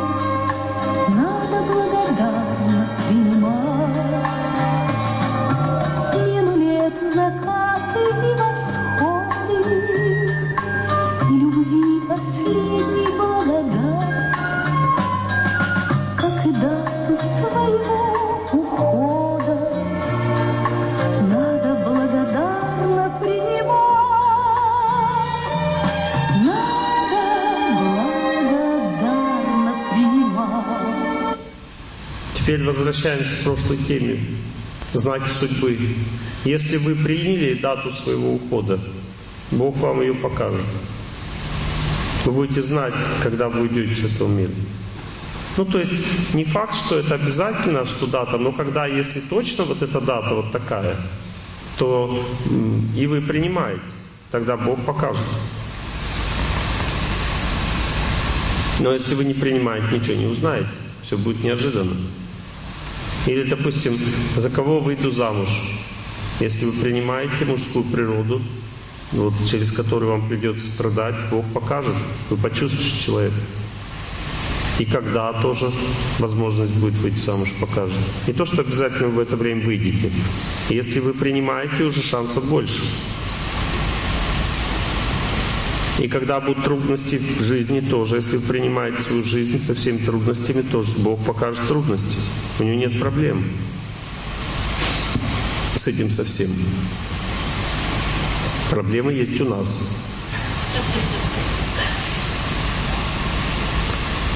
Итак,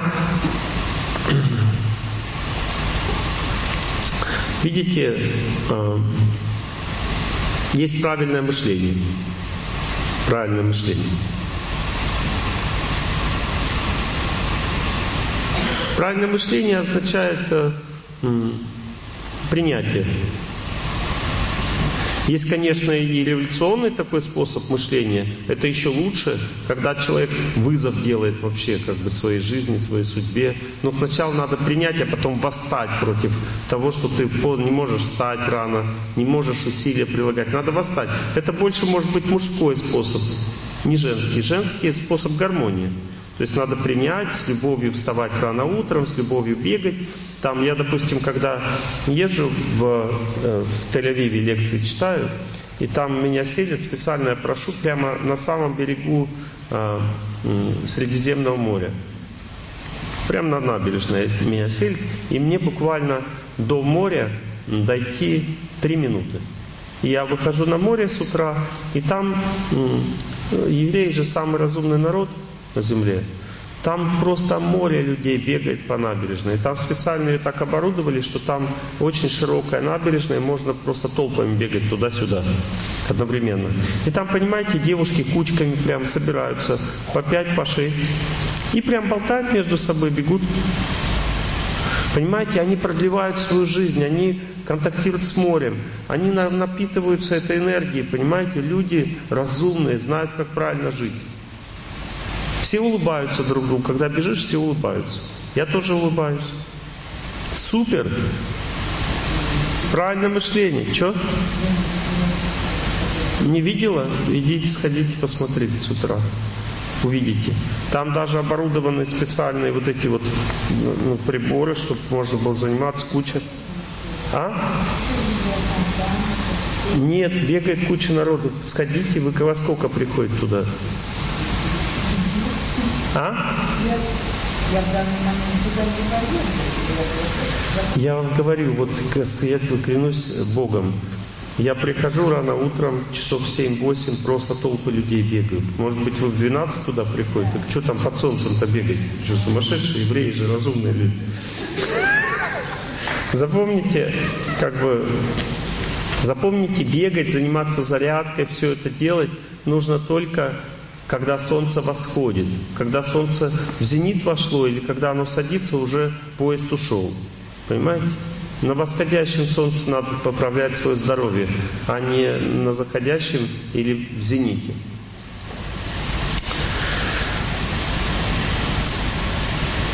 Есть вот такой, допустим, вариант. Ну, это больше мужской, наверное, вариант, но тоже хороший. Вот, из, из советской уже такой патриотической классики.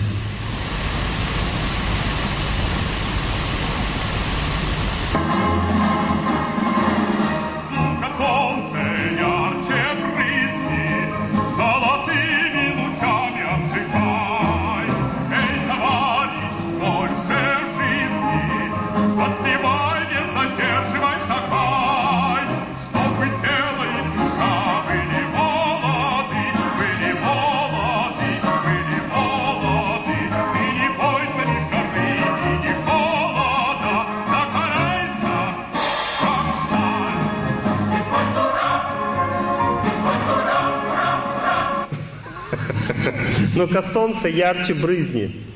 Мы говорим, о, от солнца, доктор говорит, о, от солнца нельзя, нельзя. Солнце опасно, закрывайся от солнца. Э, холодный воздух? Не, нельзя, нельзя. Земля, надевай что-нибудь, чтобы по земле не ходить. Нет, это вредно для здоровья. Ну-ка, солнце ярче брызни, золотыми лучами обжигай.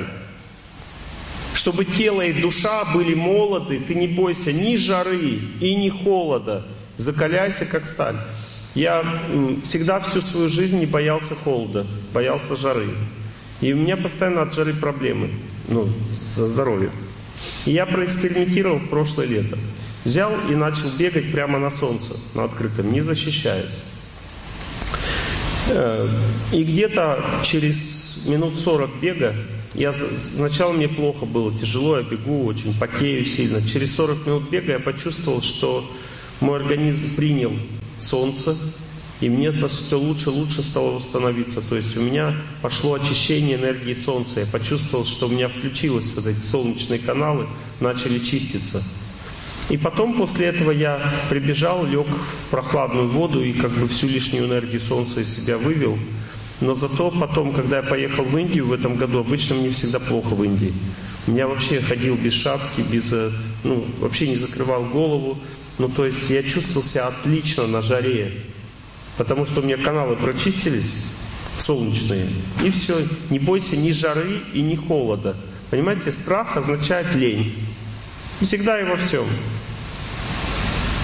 Если человек ну, совершает аскезы, допустим, на солнце или на воздухе, на свежем, на ветру, вот так же с ветром я поступил.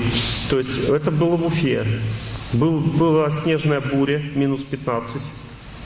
Я думаю, самое время попробовать свое здоровье. И просто, понимаете, попробовать здоровье, не то, что как бы у меня не получилось, я в гроб. Если хилый, сразу в гроб, да, как Высоцкий. Сохранить здоровье, чтобы выполнять люди обтирания. Вот. То есть я не то, что вот рисковал своей жизнью, я знал точно, что если я к ветру и этому снегу мокрому привыкну, я вообще не заболею. Ну, то есть меня никто не заставлял. Я побежал в бурю, вот эту снежную, то есть был холодный ветер и снег. И так как я потел, в результате я был весь мок. То есть я когда бежу 15 километров бегу, я весь становлюсь мокрым, просто с головы до ног. Сильно потею. Вот, это было минус 15. То есть я весь мокрый, минус 15, холодный ветер и снег идет. И я бегу. И еще да, со мной два моих помощника. Вот. Мы бежим 15 километров. Пробежали. И еще минут 10 шли просто мокрыми домой по ветру. Никто не заболел. Отлично себя чувствуем, все. Никаких проблем.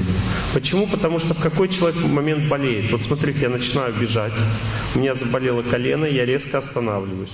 Все, то есть э, организм начал лечиться, я испугался, и все, вот я, у меня заболело колено, значит, дальше будет хроническое заболевание колена, потому что э, энергетически я дошел до определенного уровня, на котором начинается лечение, я пугаюсь, и дальше э, все, у меня же энергии нет, я больше не бегаю, боюсь. В результате наступает хроническое заболевание. Понимаете, точно так же с бегом. Я бегу, мне чувствую холодно становится плохо. Я бегу дальше спокойно, раз, все, преодолел этот барьер, и я уже не заболею. А если человек побежал, раз, что-то, насморк, испугался и заболел. Или побежал, заболело что-то, испугался и заболел. Вот, допустим, бежишь, заболел что-то, что надо делать? Бежать медленнее просто и все, чтобы не болело. И продолжать бежать, и тебе станет легче, боль пройдет.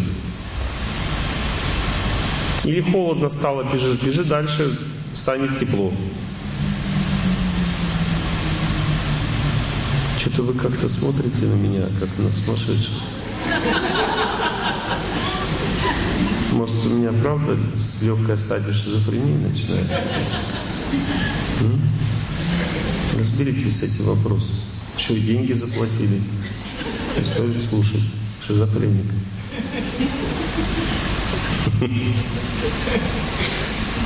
Я нет, я сам не сомневаюсь в себе, все нормально. Я просто на ваши глаза. Испугались? Не бойтесь ничего. Вот этот, ну, как бы идею вызова не обязательно культивировать. Не обязательно. Особенно женщинам. Вот. Просто смотрите, когда, допустим, вы аскезу совершаете, правило такое. Один мой знакомый говорит, я побежал. Ну, не мог бежать, еле-еле бежал, бежал, разбежался, потом чувствую силы. И как ломанулся. И потом все болит, все, больше не бегаю. Понимаете, если вы силы все почувствуете, не надо в этот, входить вот это состояние. Бегите очень спокойно, постоянно не торопясь. Может быть, вы будете бежать медленнее, чем идете. Вот я когда начал бегать, я вообще бегал медленнее, чем хожу. Очень медленно бежал, по 500 метров. И чувствую, не могу, остановился. И так, через три года уже в хорошем темпе, я сейчас бегаю где-то по 8,5-9 километров в час, 15-16 километров без остановки. Это нормальная скорость уже для меня, по крайней мере. Да? Мой хороший, не слышу вас вообще. Поближе сюда, давайте вот микрофончик. Не хотите?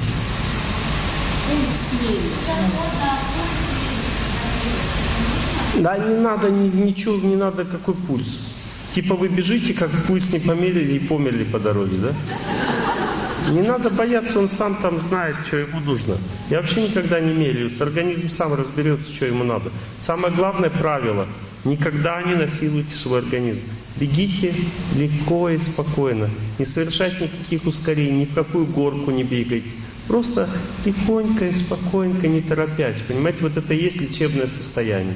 Потом со временем вы быстрее будете бежать легонько и спокойно, а более медленно вам не будет нравиться. Это и есть у вас новый ритм уже, он будет меняться постепенно и дойдет до определенного уровня и так останется. То же самое и наклончики, и приседания, вес тоже, если там тоже вот сколько комфортно и все. Понимаете, люди, когда начинают издеваться над своим организмом, это не лечение и не отдых. Это просто самоистязание. И оно не дает никакого хорошего результата, и здоровье человеку тоже не дает.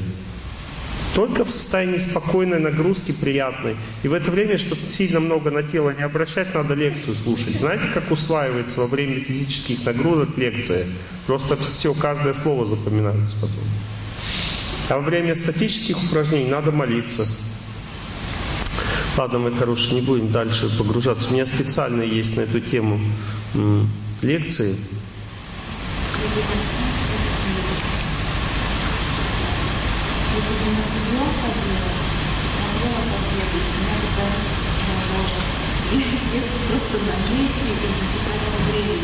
Надо на месте бежать, если засекать по времени.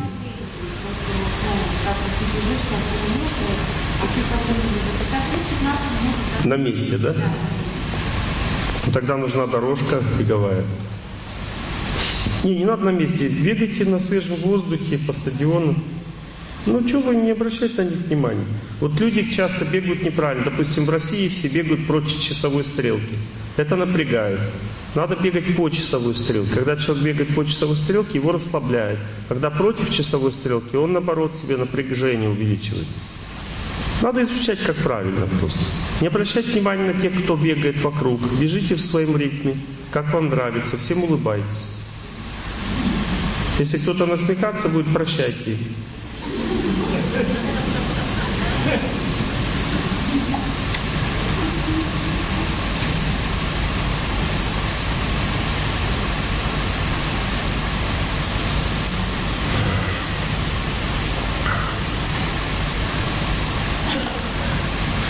Какие у вас вопросы по деятельности? Давайте будем предметно разговаривать. Вот, допустим, наша цель сейчас победа над вот, трудностями судьбы в плане деятельности.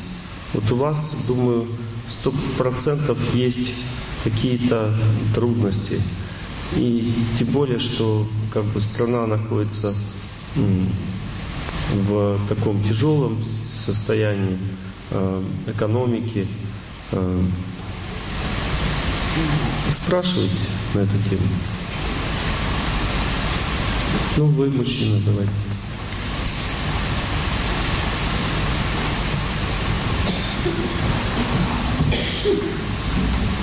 Здравствуйте, Геннадьевич. Все, как вы сказали, набрал кредитов для того, чтобы начать дело. Сейчас суета, очень много работы, как говорится, бежишь из своих пассов. Очень хотел бы все раздать, и знаю уже, как буду жить, когда все раздам, но пока не получилось. Не, ничего раздавать не надо. Кредиты. Примите. А, кредиты раздать? Ну, тоже не надо, раздавайте понемножку. Вот сколько вам положено без тюрьмы, столько и отдавайте. Но там же есть, как бы, если меньше отдаешь, проценты начинают увеличиваться, потом у тебя все конфискуют. Ну, то есть, сколько положено без тюрьмы, столько раздавать. Запомните, что даже в этом случае, если вы совершили ошибку, Бог это все знает. Он там на тучке не то, что такой, понимаете, сидит такой гневный, как бы, всех карает. Он знает, что вы вот э, сделали ошибку. Все нормально, ничего страшного, не волнуйтесь. Примите свою судьбу вот сейчас в том состоянии, в котором есть. Находите время на то, чтобы молиться, двигаться. Это приведет вас в порядок. Вот сейчас что? Диагностируем вашу судьбу. Психика находится в сильном напряжении, и вы не знаете, что вам делать. У вас безысходность внутренняя. Это не то, что безысходность означает, что вы в патовой ситуации в жизни находитесь. Нет. Просто безысходность означает, что вы не справляетесь со своей судьбой. Нужна молитва, статические, динамические упражнения. Приведите себя в порядок. Примите судьбу. Как только вы примете, у вас сразу появится выход. Вот ну, чем вы занимаетесь, какая деятельность? Управление жилой недвижимостью. Угу. Я знаю, какой выход у вас. У вас сейчас в этом управлении есть одна, одно самое слабое звено. У вас вот, ну, должен быть человек, вам, ваш главный помощник, который ну, обладает хорошей квалификацией, ну, по-моему, в отношениях с людьми. Ну, то есть у вас нет такого человека. И в результате вы просто ну, не, не владеете ситуацией. То есть вы как бы не влияете достаточно сильно на ситуацию, которая вокруг вас происходит. Причина – нехватка вашего благочестия. Вам нужна молитва, и в молитве вы окрепнете и получите помощника, который будет шустрить и хорошо справляться. В результате у вас начнут дела лучше клеиться. Обычно в таких вот деятельности, как у вас, главная причина плохой судьбы – это отсутствие нормального контакта с клиентом. Понимаете? То есть вы знаете, как делать работу. Но контактировать с клиентом не вам, а вашему помощнику. Но те люди, которые вам помогают в этом, они не рубят фишку. Понятно? Понятно. И, и это означает просто нехватка благочестия. Вот с этих людей надо было начинать. Надо было сначала в молитве понять, э, как делать дело. Вы знаете сейчас, как делать делать, но не до конца. Вы его не до конца еще понимаете. Вам надо опять это в молитве можно будет понять глубже. Хотя вы можете хорошо в этом бизнесе развиваться, и по вашей судьбе это возможно. Вы просто ну, неправильно живете. То есть вы поверженный, суетливый, вот. Не верите в свою удачу в этой деятельности сейчас и не имеете хороших помощников. Вот ваш объем работы. То есть вы начинаете аскезы, молитву. Первое, что у вас появится, вы лучше начнете понимать, как это дело делать. Это первое. Следующий этап вашего развития, вы поймете, кто вам нужен, какой человек конкретно нужен вам для того, чтобы это все делалось. Именно вот в сфере контакта с людьми. Следующий этап развития, вы поймете, кто этот человек. Когда люди будут приходить, вы распознаете, нужно вам человека, если Бог вам его даст. И дальше у вас пойдет развитие. Все, вы начнете отдавать долги сразу. Все ясно, понятно. Спасибо. Действуйте. Знайте, что у человека нет плохой судьбы, есть только безверие и неправильное мышление. А как надо жить, вот в песне поется. Исполняйте правильно движения, прочь влияние извне, привыкайте к новизне, что глубокий до изнеможения. Прочь влияние извне, привыкайте к новизне, что глубокий до изнеможения. Очень вырос в целом мире грипповирус 3-4 Ширится, растет заболевание. Если хилый, сразу гроб. Сохранить здоровье, что Применяйте люди обтирание. И если хилый, сразу гроб. Сохранить здоровье, что Применяйте люди обтирание. Понятно, обтираться надо, чтобы гриппом не болеть. Разговаривать не надо. Приседайте до упада, да не будьте мрачными и хмурыми.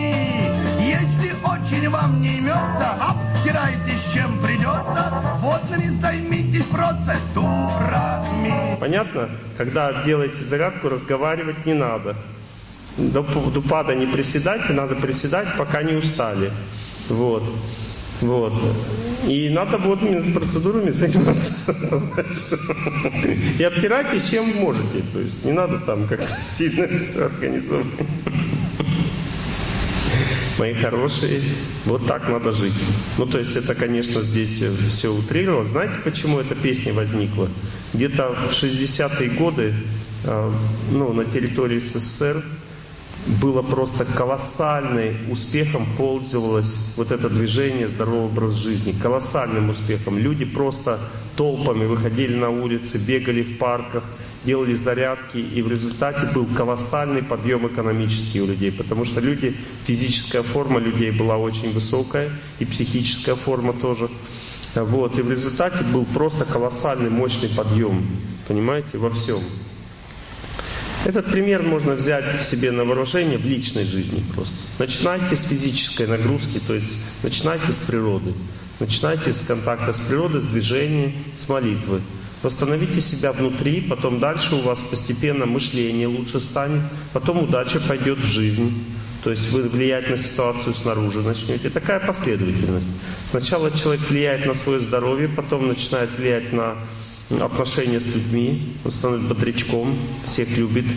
Вот. Потом дальше начинает молитву и начинает влиять на ситуацию уже в своей жизни. Принимать все постепенно. Приняли природу, приняли себя. Дальше принимаете свою работу. Допустим, вы скажете, мне не нравится моя работа. Замечательно, ничего страшного. Вам надо сначала начать бегать, молиться, вот, потом дальше принять природу местную, потом дальше принять себя, то есть стать самодостаточным внутренне, и дальше набраться силы и принять работу, в которой вы работаете. Вот принять, что типа, да нормально работаю и ничего, проблем никаких нет. И когда вы ее примете, дальше знаете, что произойдет? Дальше произойдет три вещи. Первое, вы поймете, здесь работать или не здесь. У вас будет точное понимание. Дальше вы поймете, сколько надо усилий внутренних приложить, чтобы Бог дал другую работу. И дальше, третья вещь, Бог даст другую работу. А бывает так, что человек принимает эту работу и понимает, что здесь классно, никуда уходить не буду. А все, что я думал не так, это просто мои предубеждения. Поднимите руку, у кого так произошло. Видите, супер. Вот и все. Точно так же можно принять не только работу. Я сейчас скажу, ну а вы, пожалуйста, вдохните и выдохните. И приготовьтесь услышать что-то очень неожиданное. Вот вдохните, выдохните, сейчас я вам скажу, а вы как бы, ну, сразу заранее, ну, предупреждаю вас, что буду говорить вещи необычные, которые трудно принять. Вот вдохните, выдохните, я говорю. Точно так же можно принять и своего близкого человека. И вот так.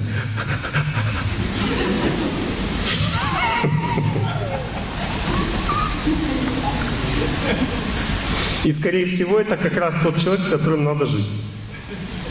А если нет, тогда будет жить отдельно и молиться за него. И тоже будет классно.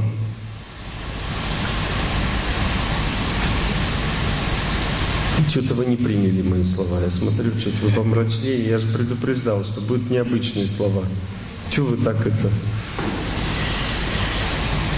Ну ладно, это шутки, все. Ну, не совсем, конечно, шутки. Вот. Послушайте песенку.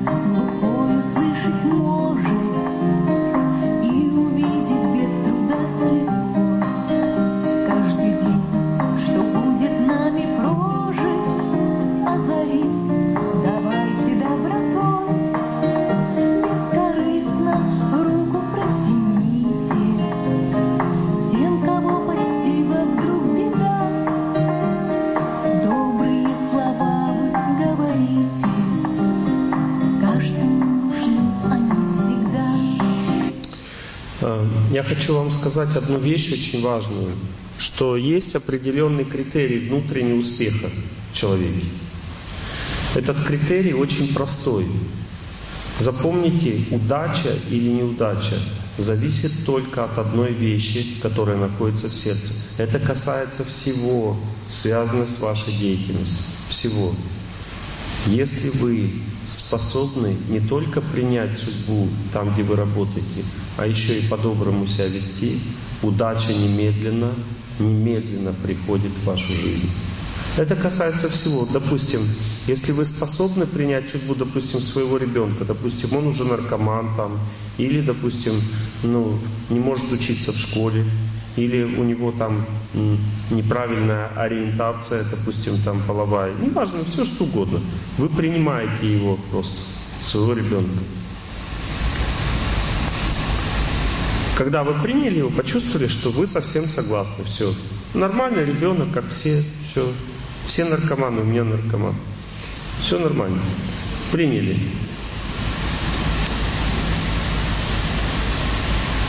Не верите мне? Я вам точно говорю, можно принять. Вы приняли, вы спокойно к своему ребенку относитесь. Следующий этап – добрые слова. Вот несмотря на то, что вы приняли, вам тяжело будет с ним по-доброму говорить. Но если вы сможете, добрые слова означают, что вы очень добры, по-доброму относитесь к человеку. Вот, допустим, человек приходит, допустим, задавать мне вопрос.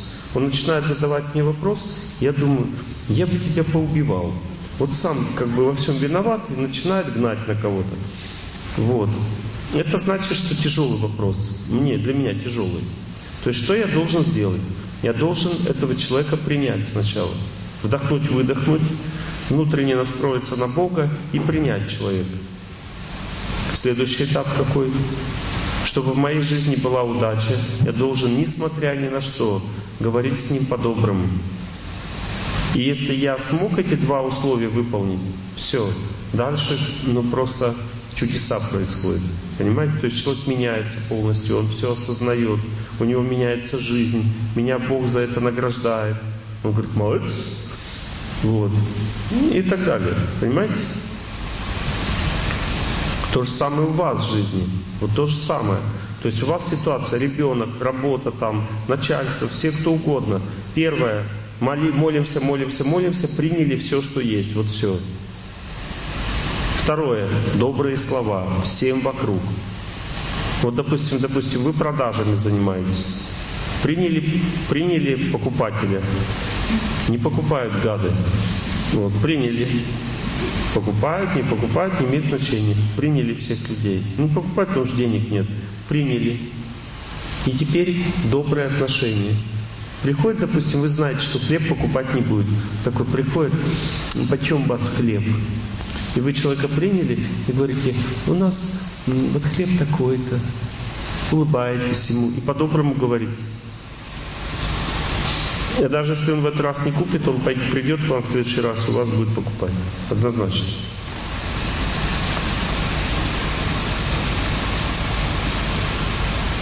Я вам сейчас расскажу одну историю, вообще просто угар, просто вот смешно. Ну смешнее не придумаешь. Один, короче, крутой бизнесмен решил провести эксперимент в Питере. Он взял, короче, сделал магазин натуральных продуктов. Сделал просто космические цены на эти натуральные продукты. Ну, просто, ну, как бы нереальные цены, которые, ну, это просто заходят люди и смеются, да? И он поставил булку хлеба за тысячу рублей. Натуральный хлеб, сделанный своими руками, с любовью, с молитвой. Тысяча рублей. Вот человек заходит, говорит, и добрые люди, очень продавцы добрые, говорят, заходите, пожалуйста, посидите, чайку там им бесплатно, чайку дают. Вот. И человек подходит, первое, что он подходит, естественно, к хлебу. И он говорит, это что, тысяча рублей буханка стоит? Ему говорят, да, тысяча рублей. Он говорит, вы что, меня за дурака держите? Он говорит, нет. Вот. И берут ему прямо полбуханки, отрезают, на кусочки разрезать, теплый горячий хлеб хороший, и с этим, с, с напитком, говорят, это вам. Он говорит, что, я не расплачусь. Нет, говорит, это вам бесплатно, кушайте, пожалуйста. Что, реклама такая? Нет, просто из любви. Кушайте. Мы знаем, что вы у нас не будете ничего покупать. Вот, просто покушайте. Понимаете? И люди потом начинают приходить в этот магазин и внутри дорого покупать эти все вещи. И этот бизнесмен, он потом, ну, этот, он потом убрал цены, сделал дешевле. Он просто провел эксперимент. Понимаете? Люди, когда увидели, что их просто кормят, заботятся, дарят им, продавцам была такая установка, дарить что-то вот эти дорогие вещи. Понимаете, люди так сильно благодарны, они потом приходят, что-то покупают. С удовольствием. Они видят, что к ним хорошее отношение, понимаете? Это был эксперимент просто. Потом, как, конечно, там ну, цены сделали дешевле, все. Но я вам просто говорю о том, что представлять, даже когда ты утрируешь уже все, и делаешь просто смешные вещи, и ты просто любишь людей, заботишься о них. У меня был один друг в Москве, один мой знакомый слушал мои лекции, и он открыл кафе, называлось «Ом кафе». Он там поставил Ганеша, там тут все, восточный стиль, такой кафе. Вот. И это Арбат был, самый центр Москвы, очень престижное, надо было кафе ну, сделать. Но как бы как, как вот он, он был очень успешным. То есть куча народу, у него там постоянно был завал. Знаете, как он, ну, вообще, как он развивал свой бизнес? Он не занимался ни менеджментом, ни закупки, ни расходы, там, ни счет. Это все он поручил своим помощникам. Чем он занимался? Он а, делал следующее. Когда люди просто заходили в кафе, там что-то брали, ну, любые люди, а, к ним сразу подходил официант и говорит, вы знаете, мы очень так, так вас давно ждали, мы так благодарны вообще, что вы к нам пришли. С вами хочет, вот пока вы кушаете, пообщаться с нашим управляющим. Этот управляющий уходил такой радостный, такой садился за стол. Здравствуйте, там, как вас зовут? Ну супер, как бы. Может вам, ну, если хотите, мы вам можем что-то еще в подарок дать там. Ну то есть и как бы там некоторым дарил что-то. И просто он знакомился с людьми, дружил с ними. И очень по-доброму с ними общался, чтобы они не говорили. Если даже они сомневались во всем, он очень по-доброму. Понимаете? И люди просто к нему приходили в этот ресторан. У него была куча друзей, он всех любил, со всеми постоянно общался, ко всем, всех запоминал по имени, всех назвал. Человек приходит, он сразу, о, Василий пришел, супер, заходи опять, как у тебя дела? Запоминал их как бы их э, жизнь, вот как основные моменты. А, и, и люди просто толпами, понимаете, в это кафе, потому что там такая атмосфера, и он знакомил людей друг с другом, говорит, вот ты вот этим занимаешься, не получается. У меня вот есть такой друг, у него получается, иди с ним поговори. И люди в кафе приходили, знали, там все вопросы будут решаться, все классно. Понимаете? Он не занимался менеджментом вообще, но он искал себе поваров, которые с любовью готовят. Он меня спросил, как сделать так, чтобы люди вкусно кушали. Я говорю, надо повара, чтобы с любовью готовили. Он говорит, понял. И начал искать таких поваров. И нашел себе таких поваров.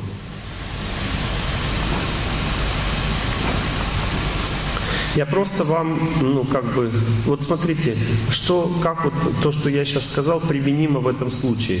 Человек принимал людей. Обычно приходят люди, тебе тяжело, как бы, ну, он научился принимать людей. Это аскеза. Ему было очень тяжело. Он говорит, я очень устаю, но я знаю, что это правильный путь. Он всегда включался в отношениях с любым человеком и дарил ему любовь. Понимаете? Принимал людей. Всегда разговаривал с ними по-доброму.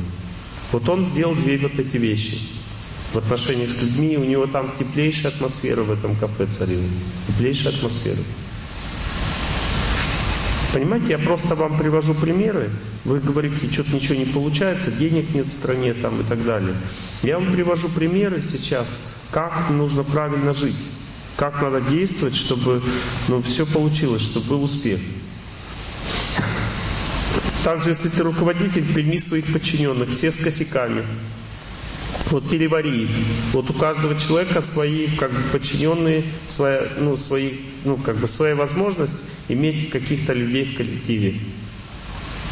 Вот, допустим, я очень сосредоточенный, сильный человек такой, гипер, э, гиперактивный.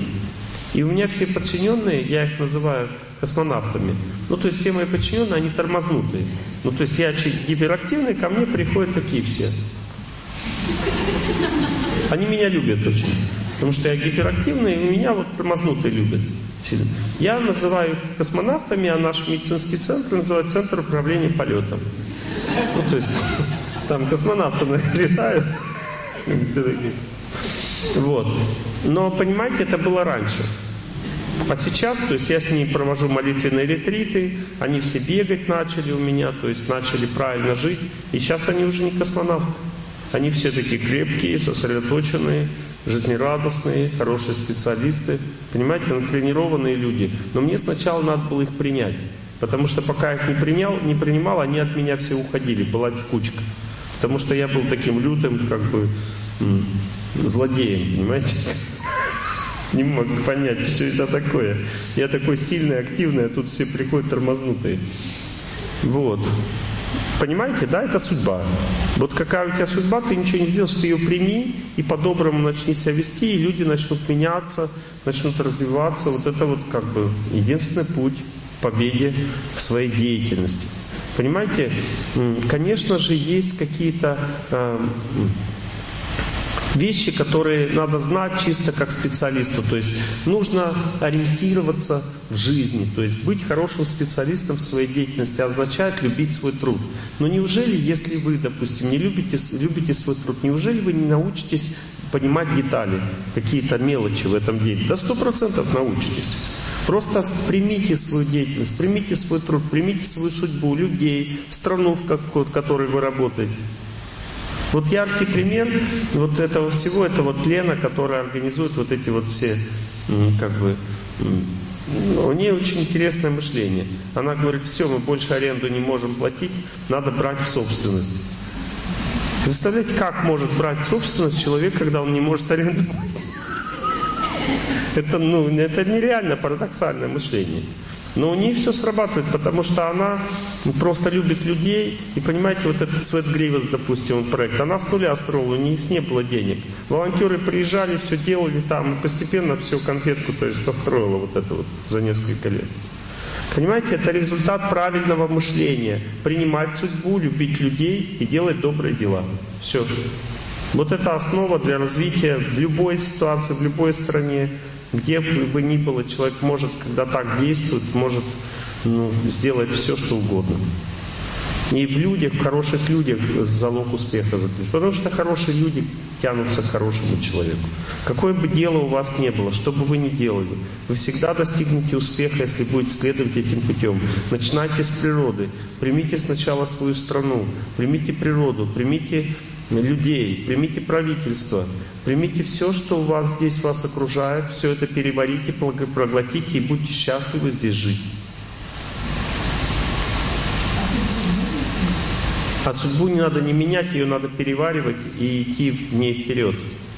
Судьба у всех великолепная, менять ее не надо. Вот вы два с половиной года назад правильным путем пошли, у вас вся плохая судьба, да, да, у вас вся плохая судьба сгорает, и у вас жизнь намного счастливее стала, чем было два с половиной года назад. Все.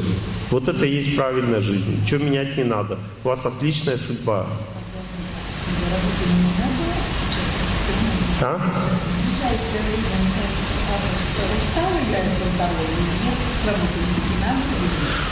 Это уже другой вопрос. Когда человека большой возраст, допустим, если он может жить на, на маленькие средства, лучше уходить, потому что бывает так, что человек уже в большом возрасте, ему не нужно развитие.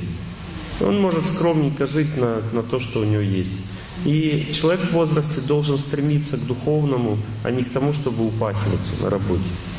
Поэтому вы сами для себя решите. Если вы чувствуете, что вам уже не нужна эта сто лет эта работа, то просто как это, знаете, есть у алкоголиков такая пословица, говорит, а если водка мешает работе, брось ее нафиг работу свою.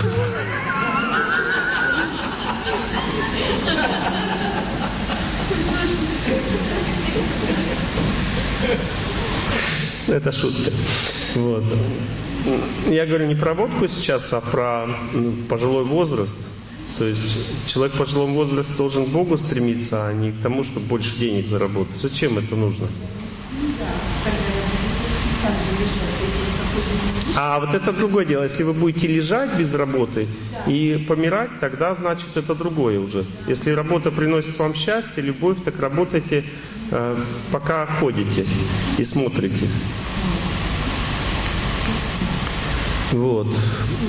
Это другое дело. А если работа мешает как бы э, развиваться духовно, то нужно бросить эту работу.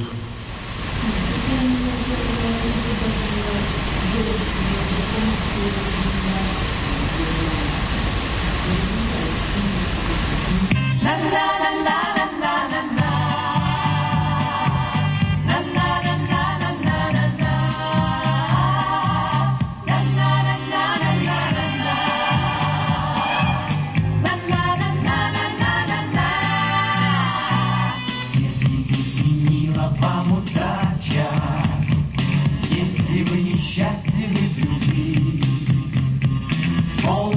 могло быть иначе. Принимаем. Все ошибки вспомните свои, так будьте счастливы, друзья мои. Пусть будут ясными все ваши дни, пусть ваши чувства будут сильными, дела красивыми, сердца достойными любви. Пусть ваши чувства будут сильными, дела красивыми, сердца достойными любви. Вот такие песни слушайте. А? Как? Вот так и называется. Будьте счастливы. Понимаете, то есть, видите, как если вас изменила вам удача, если как бы вы несчастливы в любви, э, вспомните, могло ли быть иначе. То есть принимайте сразу свою судьбу. Вот как все принимайте. А если нет силы принимать, тогда природа, тогда молитва, тогда Бог. И все, и потом понеслась дальше. Понимаете, смотрите, что вы не приняли. Пришли на работу, вот начинайте диагностику своей судьбы. Пришли на работу, что вы не принимаете? Смотрите, туда, сюда. Оп, вот это не принимаю. Все, дальше свежий воздух, молитва. Переварили мужика следующего. И так далее. И переваривайте все подряд. Вот все, что вам не нравится на работе, все переварить, пройдет 2-3 месяца, вы будете любимчиком, ну, самым лучшим сотрудником. Почему? Потому что все люди будут счастливы рядом с вами работать. Начальство будет души вас не чаять, и у вас пойдет повышение по должности. Потом дальше. Понимаете, просто поймите, все очень просто.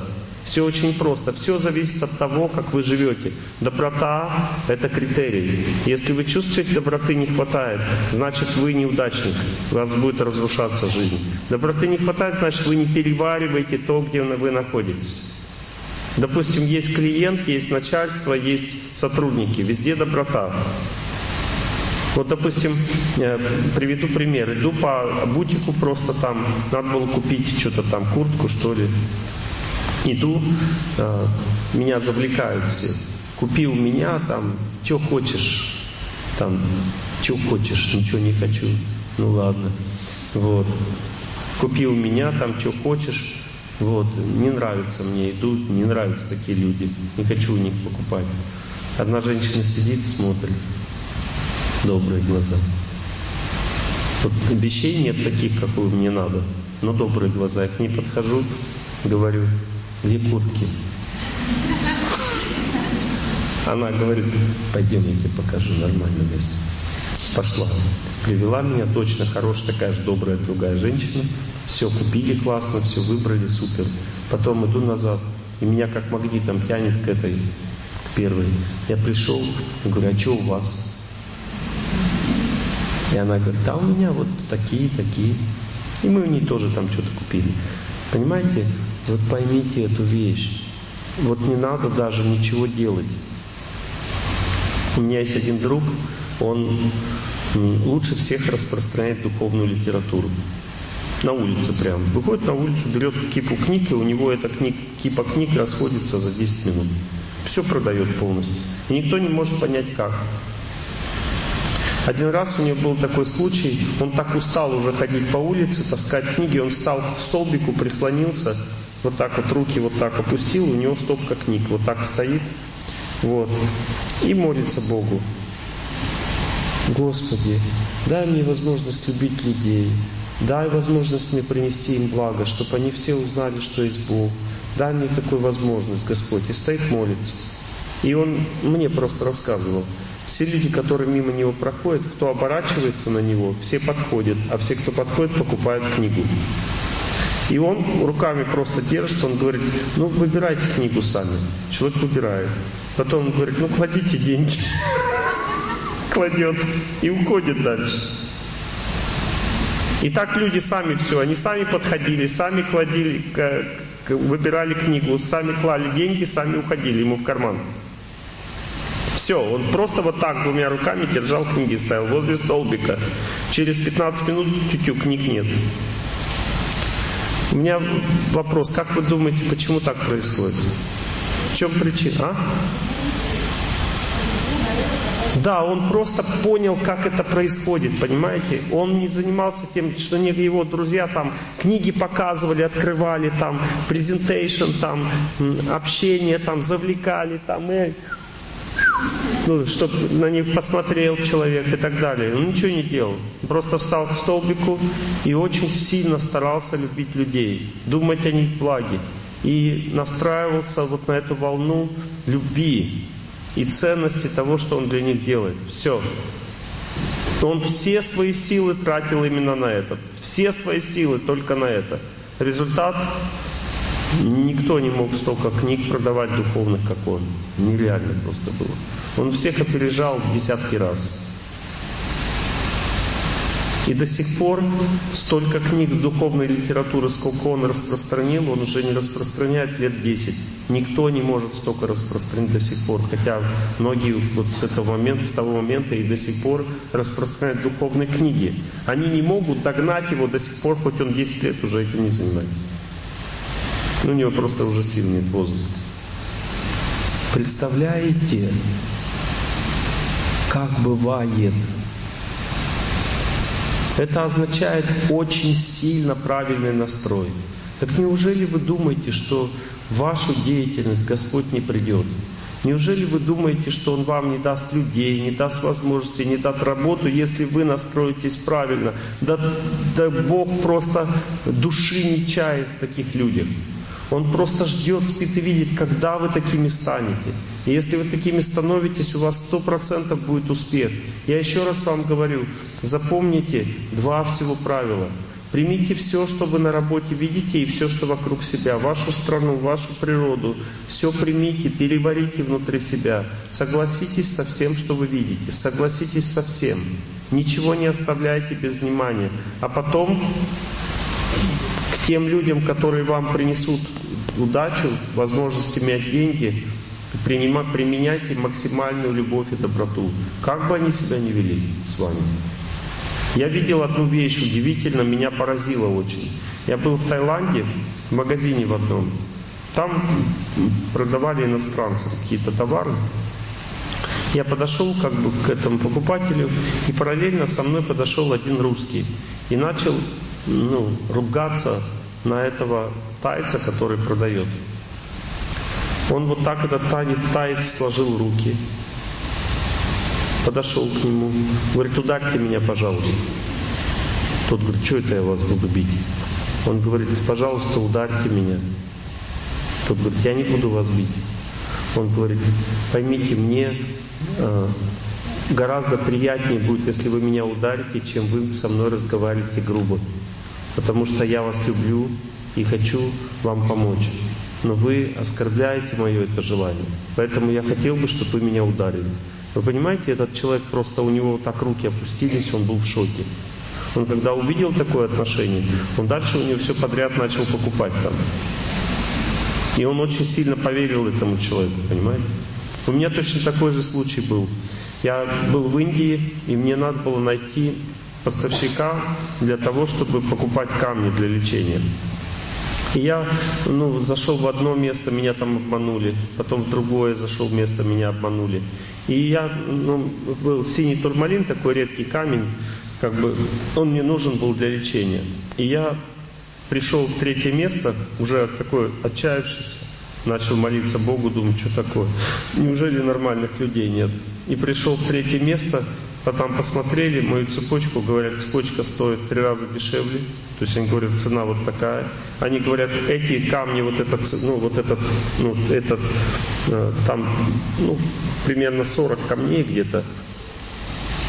И они вместе в одной связке. Эта связка, говорит, есть только в одном месте в Джайпуре. Мы знаем этого человека, кто продает. Цена такая-то. Мы берем себе там 10% за то, чтобы тебя обслужить, там доехать, все прочее. Берешь Я говорю, беру, но я-то взял вот ну, за такую цену в три раза дороже. Они говорят, мы сейчас позвоним этому человеку, и он тебе вернет ну, деньги, а ты ему верни эти цепочки. И я говорю, ничего себе. И теперь я думаю, что такое, неужели это правда, такие люди бывают. И я, короче, сел у них, и говорю, ну давайте везите мне эти вот камни. Они говорят, сейчас привезем. Этот, отец говорит, сыну, садись, езжай за камнями. Тот поехал, короче. Я говорю, как, ну когда он приедет? Он говорит, приедет через 15 минут. Проходит полчаса, его нет. Я говорю, вы что, меня тут специально держите для того, чтобы я у вас что-то купил? Он смотрит на меня, этот человек, отец говорит, нет. Ну просто мы же с вами договорились, я говорю, а что, 15 минут прошло, уже полчаса прошло, он не едет, а вы обещали через 15 минут. Ну то есть я не верю ему. Он смотрит на меня, говорит, слушай, ты что так со мной разговариваешь? Я, говорит, ну как бы просто здесь торгую камнями. Я хотел тебе помочь а ты как-то так со мной ну, себя ведешь как-то непонятно. Я говорю, ну что тут непонятного, говорю, меня там развели, там развели, вы тоже, наверное, что-то хотите от меня. Он говорит, да, вы так считаете?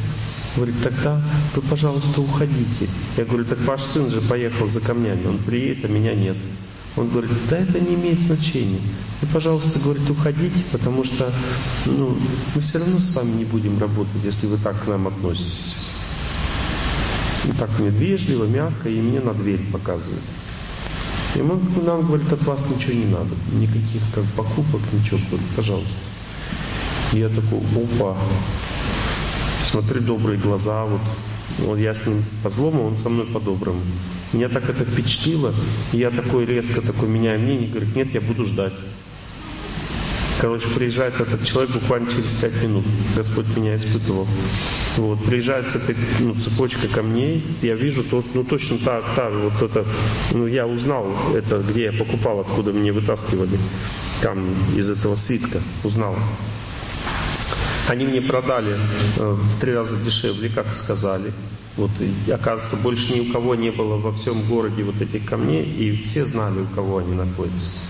Не из того же источника взяли, потом я приехал к тому человеку, сдал ему камни. Он, конечно, был недоволен, но вернул мне деньги все, потому что те ему позвонили. И, и после этого 15 лет я работаю с этими людьми, и столько они пользы мне принесли в жизни, просто это не передать словами. А я также им помогаю там и в личной жизни, там и ну, столько проблем им решаю тоже, как бы мы как друзья уже, то есть я им там помогаю со здоровьем, там с семейными отношениями. Но там, знаете, потрясающее различие с нашими семейными отношениями у них. Вот, например, они дочку выдали замуж в в Непал, в другую страну. И, э, ну, там, ну, как бы, сноха начала, ну, плохо себя вести с ней, ну, то есть, начала разрушать семью. И убедила сына, ну, разрушить семью. А там такие, э, ну, такие, как бы, отношения, что если ты подаешь на развод, тебя даже за это могут посадить. Ну, то есть, если семьи разрушаются, то они втихаря это делают так, чтобы никто не узнал. Вот, и как они решили, какой план у них был? Они взяли эту девушку с ребенком, с маленьким, и отправили к родителям в Джайпур. Из э, Гималаев в Джайпур отправили к родителям, типа погостить у родителей. Но она поехала с удовольствием погостить у родителей, они назад ее не берут. Говорят, назад пока не возвращайся, гости дальше. Прошло полгода. Ну, то есть она узнает по своим источникам, что у нее другая девушка уже появилась, он там с ней шуры-муры уже, растабуры. Вот. А она, получается, осталась без мужа. И она докладывает это своим родственникам. Собираются, совет у них большой там родственников. Вот, со мной тоже советовались они, как что делать. И дальше произошло следующее они узнали, каким, ну, узнали с кем, как он занимается бизнесом, договорились с этими людьми. И те люди, которые с ним занимаются бизнесом, с этим ее мужем, они его вызвали в Джайпур по делам, по своим. Тот приезжает к своим партнерам по делам, В результате заходит как бы к ним в офис, а там не партнеры. Там 60 человек родственников со стороны матери, то есть со стороны жены. И дверь за ним закрывают. А он один, а их 60. И они общались 7 часов. Во время семичасовой беседы, там, естественно, там его и кормили, там и поили, вот. Во время часовой, семичасовой беседы они мне объяснили, что они ему сулили великие блага, если он останется с ней. Потом ему говорили, что как бы если он уйдет, его прибьют. Ну, то есть говорили конкретно, как это сделают. Ну, то есть очень много беседы было. В результате он так полюбил свою жену, после этого. Он сразу ее вернул назад домой, и все, и вообще проблем потом не было. Представляете, как здорово решаются вопросы личной жизни. Когда все хотят сохранить семью большим скопом. Понимаете? Я просто вам говорю сейчас о том, что все можно решить, если у тебя есть на то силы и желания. Понимаете, у них жажда у индусов сохранять семьи имеет огромную силу просто. Они просто не дают разрушаться семьи. У них один процент развода всего. У нас в России 80, а у них один. Представляете? Это все зависит от людей. То есть, если хотим побеждать судьбу, то побеждаем. Не хотим, не побеждаем. Вот и все. Есть индивидуальная сила, а есть коллективная сила. Она одна перерастает в другое. Вот смотрите, допустим, если вы культивируете в себе индивидуальную силу правильной жизни, то дальше происходят интересные вещи. Вот, допустим, вы ну, на работе, ну, такая одна, да, ну, то есть вы работаете, вы всех приняли, всем улыбаетесь, остальные все ходят волками, рычат друг на друга, депресснике в жутком, и как бы все у вас там, не, ну, у остальных не клеится, начальство ведет себя плохо, а вы вот пошли вот этим путем, всех принимаете, всех любите, вот, молитесь для того, чтобы сохранять этот статус-кво. Что произойдет сначала? Знаете, что произойдет? Сначала произойдет следующее. Вопреки ожиданиям, люди думают, если я всех люблю, ну, о всех забочусь, значит, я буду больше всех уставать, больше всех тратить на это силы, и в конце концов просто там сдохну. Это такое ощущение, понимаете? Это реально будет такое ощущение, и реально, когда вы будете так делать, вы будете так себя чувствовать. Но я вам одну вещь скажу. Если вы действительно пойдете этим путем, в какой-то момент вы, у вас работает переключатель, и вы включитесь на другую волну. Эта другая волна будет колоссально облегчать вам жизнь. Я приведу сейчас вам пример с собой, как я читал лекции. Когда я понял, это было 30 лет назад, где-то, ну, чуть побольше, когда я начинал читать лекции, я изучал, как правильно читать лекции, но в какое сознание мне надо войти, чтобы мне давать людям знания успешно, чтобы они чувствовали, что я им нужен. Понимаете, я, мне было 23 года. Где-то в 25 лет меня осенило. То есть я молился, и меня осенило в 25 лет, как я должен настроиться. Я перед лекцией настраивался колоссального желания помочь людям, отдать им свою жизнь, их сильно любить.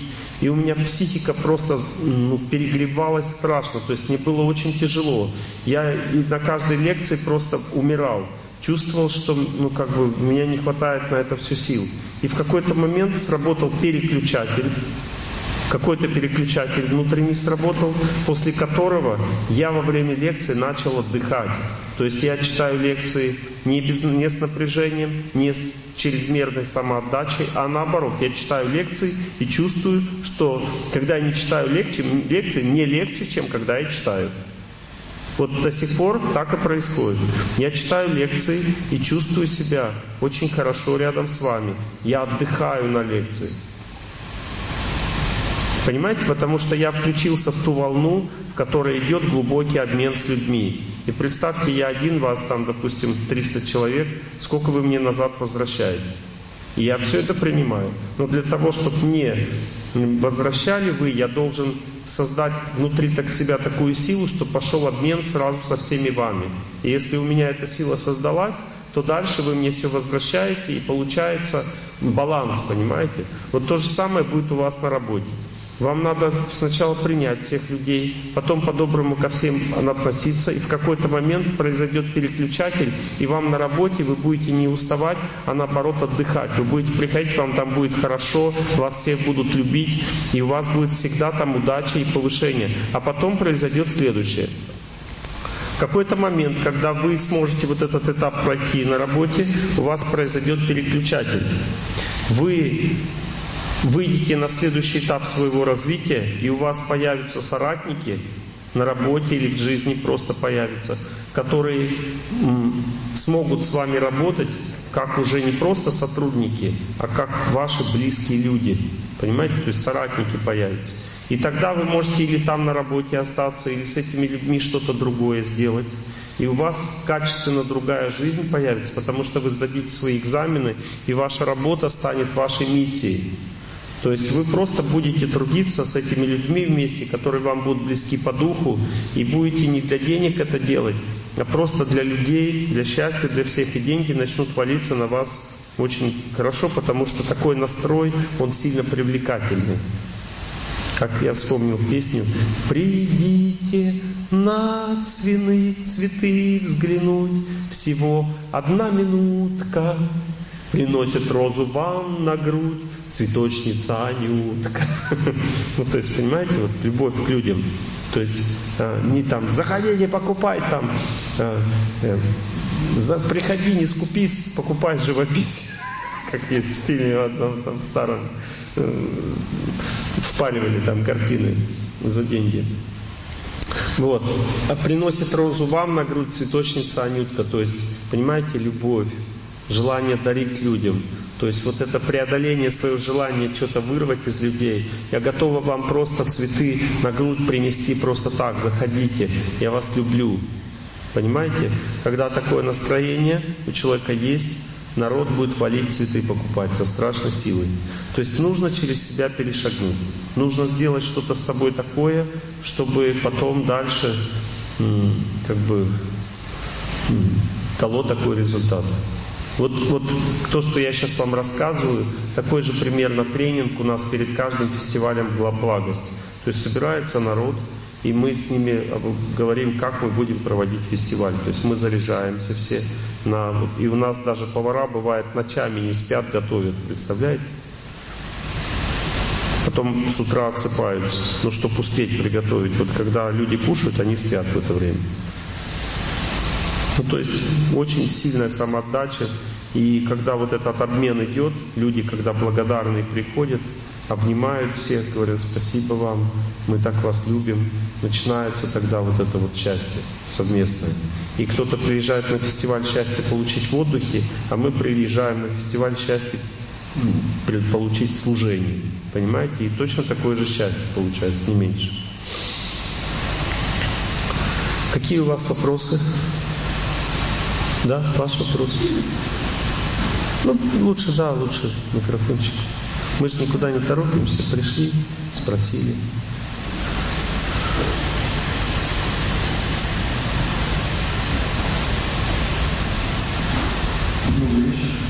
А вы поднимите его чуть-чуть, вам легче будет.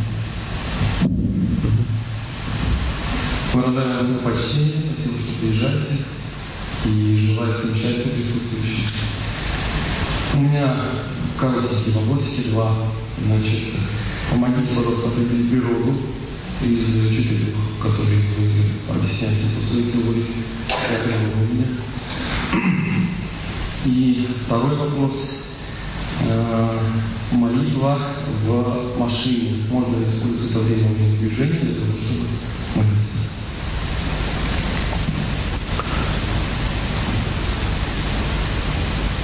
Понимаете, у человека есть э, четыре стадии развития природы. Первая стадия – это хобби. Человек делает, что ему нравится, вот, и думает, что он с этого деньги будет зарабатывать. Но ему все равно, нужно это людям или нет. Он делает то, что ему нравится просто, и все. Денег с этого не будет. На этой стадии человек просто развивается. Вторая стадия называется способности. Человек работает по способности. Вот он развился уже, он стал сильнее, развитие и понял, что надо делать то, что людям помогает. Но ему нужны деньги этому человеку, сильно нужны деньги. И поэтому он делает не то, что ему нравится для людей делать, чтобы им было хорошо, а он делает то, что дает деньги. Понимаете, это называется жизнь по способностям, деятельность по способностям. Она дает человеку э, деньги, но человек устает на этой работе и не чувствует такого удовлетворения глубокого и счастья. У меня к вам вопрос, чем вы занимаетесь сейчас? Логистика. Мелкая логистика. Ну что это значит? Перемещение. Хорошо, вы управляете людьми, да? То есть вы как бы В основном нет. Ну, в маленьком со- создаете им схему, как им Да, надо. Это тоже управление. Мне три направления можете пос- посоветовать. Это партнерская деятельность, э, она направлена на Вот теперь послушайте меня. Вот все, что вы сейчас делаете, это деятельность по вашим способностям. Эта деятельность называется менеджмент, как бы вы ее называли. То есть вы занимаетесь управлением, может быть мелким. Вот. Ваша природа не раскрыта у вас, и вы не сможете сейчас заниматься по своей природе. Ваша природа — это действовать через знания, то есть давать людям знания, ну, э, быть экспертом, понимаете? То есть через эксперта, через свою экспертность давать людям возможность жить, и они вам за это будут получать деньги. Вы так работать сейчас не сможете. Потому что ваши способности управления, вы не развились до своей природы, потому что, чтобы развиться до своей природы, человек должен перешагнуть через свою нужду. Вот когда вы, ваша сила внутренняя станет сильнее вашей нужды, это искусственно не сделаешь. Тогда в этот момент ваша природа выйдет из берегов и начнет хлестать. Река как бы пойдет через плотину. Вот сейчас ваша нужда — это плотина. Она вашу природу не пускает в деятельность. В результате способности действует. Когда ваша сила внутренняя, духовная, станет сильнее вашей нужды, тогда в этот момент ваша природа экспертная выйдет наружу, и вы будете получать деньги, очень качественно помогая людям, делая это с удовольствием, то есть вам будет нравиться эта деятельность, и людям будет нравиться. И люди будут вам давать деньги за это. Но вы не будете привязаны к этому. Это называется жизнь по своей природе. А есть еще четвертая стадия, когда человек выше природы становится. Он становится наставником. То есть он занимается деятельностью, которая обучает других действовать по его природе. Но сам он не действует по своей природе. Поэтому поймите такую вещь, что что бы вы сейчас меня не спросили, вы все равно пока развились вот настолько, и в соответствии с своим развитием вы можете и действовать. Есть четыре стадии. Первая – это хобби. Вторая – это способности. Третья – природа человека. Четвертая – наставничество. Вот. Второй вопрос какой? молитва в автомобиле. Молитва в автомобиле, смотрите, как бы есть, есть э, в целом два вида молитвы. Есть молитва, которая успокаивает ум, и это нужна молитва для того, чтобы принять что-то, принять ситуацию, успокоиться. Э, Эта молитва может молиться где угодно, по дороге, в автомобиле, там, где хочешь. Понимаете, можно ее читать. Но она не будет побеждать судьбу, она будет просто успокаивать ум. Если вы хотите читать молитву, которая побеждает судьбу, нужно это делать наедине с собой, включая наставника, очень громко молясь, не двигаясь и сильно погружаясь в молитву. Тогда эта молитва будет побеждать судьбу. Но молитва, которая успокаивает ум, тоже хорошо. Благодарю. Теперь давайте, раз мы уж коснулись этой темы, вам интересна эта тема, вот четыре стадии деятельности? Интересно? Ну, смотрите, я сейчас вкратце вам расскажу. Вот, допустим, человек рисует картины, ему нравится рисовать картины. Но картин никто не покупает. Почему? Потому что они никому не нравятся, кроме него. Это называется, человек находится на стадии хобби. Понимаете, ну даже выйти на стадию хобби, что такое стадия хобби? И мне нравится что-то делать, но я не вижу людей, не люблю их. И поэтому я делаю это так, как мне нравится, и никогда не буду успешен. Приведу пример. Мы в нашу клинику взяли одного человека работать, менеджером. А, ну, он по природе менеджер. Вот я вижу, природа менеджер, все. То есть все, хороший человек, все нормально, занимается духовной практикой. Он начал работать. И этот человек, у него был широкий спектр обязанностей. Ему надо было там составлять договора с людьми, а, следить, как они работают, наказывать их и также вдохновлять их правильно трудиться. И он делал только одну деятельность. Он собирал людей, вдохновлял их, как правильно трудиться, и больше ничего не делал. Не составлял договора, не наказывал, больше ничего не делал. Сколько мы его не просили, не убеждали, не требовали это делать, он просто физически и психически не мог это делать, потому что он находился на стадии хобби. Ему нравилось общаться с людьми и вдохновлять их. Все, баста. То есть возможность вытянуть, выжить что-то из него еще была абсолютно нулевой, потому что человек не развился на стадию способности. Не развился просто. Он не может просто совершать в работе аскезу и делать все, что ему положено для того, чтобы деньги получать. В результате мы его уволили. Что человек на стадии способности не способен работать нормально. Поэтому его будут увольнять отсюда, отсюда, отсюда, пока он не выйдет на стадию способности. Что такое стадия способности? Ко мне подходит человек, говорит, Олег Геннадьевич, денег на жизнь хватает, работать могу, людям нравится, на работе сильно устаю, хочу что-то другое, а что не знаю. Это стадия способности. Теперь стадия своей природы. Человек говорит, Олег Геннадьевич, знаете, как бы, мне нравится вот это делать, и нравится потому, что людям это нужно. Я как бы в людей, в людей вкладываюсь, деньги как бы, ну как бы, конечно, всем нужны деньги, но мне это на втором месте. Мне главное вот, чтобы людям помогало. И если человек это говорит искренне, по-настоящему так, значит человек находится на стадии своей природы. И это значит, что он будет развиваться очень сильно. Способности находятся в уме человека, идут его из его судьбы, из кармы. А природа человека идет из разума. И если человек разум свой не развил, он не стал на платформу сильного разума, природа не вылезет, потому что природа человека это его бескорыстная деятельность, а деятельность корыстная находится в уме. Понимаете? А бескорыстная деятельность, разумная деятельность находится в разуме, и она может вылезти, когда человек, как разумный человек, очень сильно развился. Поэтому смотрите, для того, чтобы из стадии хобби перейти на стадию способностей, человеку нужно полюбить труд. И все. Просто научиться с любовью работать. Это аскеза. В результате он может зарабатывать деньги, но на работе будет сильно уставать.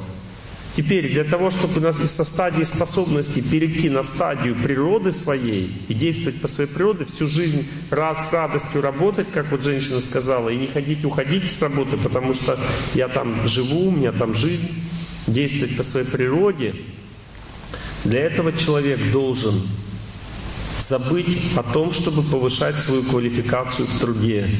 Запомните, с этого момента, когда ему уже надоело работать по своим способностям и хочется по природе работать, он должен начать читать молитву, бегать, совершать аскезы и развиваться духовно. Должен развиваться духовно, мои хорошие. Понимаете? И когда он духовно развивается, у него разум окрепнет, у него произойдет перескок – с деятельности по способностям к деятельности по природе. Это может быть та же самая деятельность, а может быть совсем другая. И у человека меняется вся жизнь в результате. У него происходят революционные изменения в судьбе.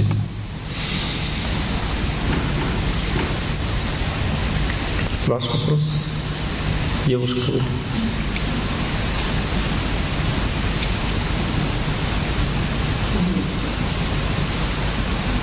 Вас я уже спрашивал.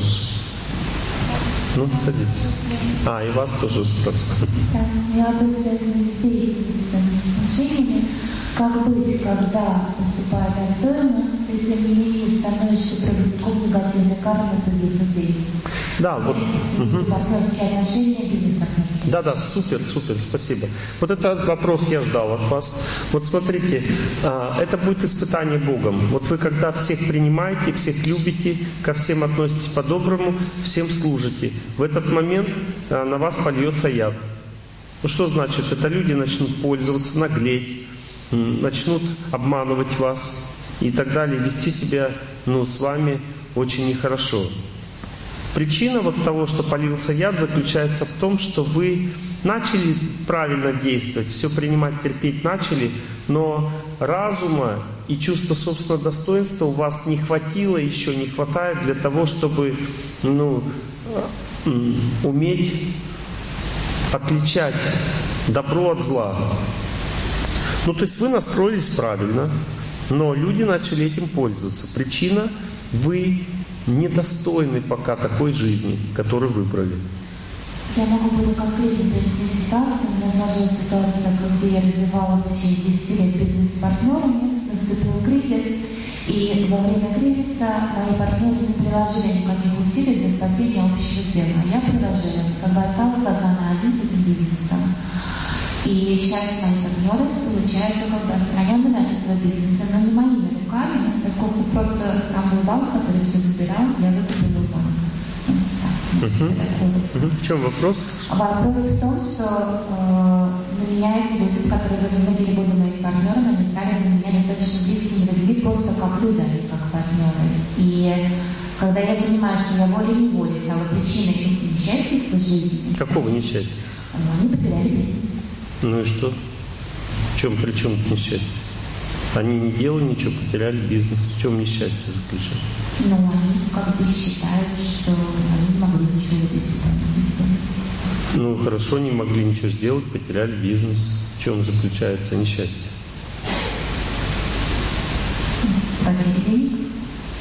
Ну, для них. Ну, допустим, я, допустим, не могу, ну, не хочу зачинать ребенка, потому что боюсь ответственности, допустим, да? Вот.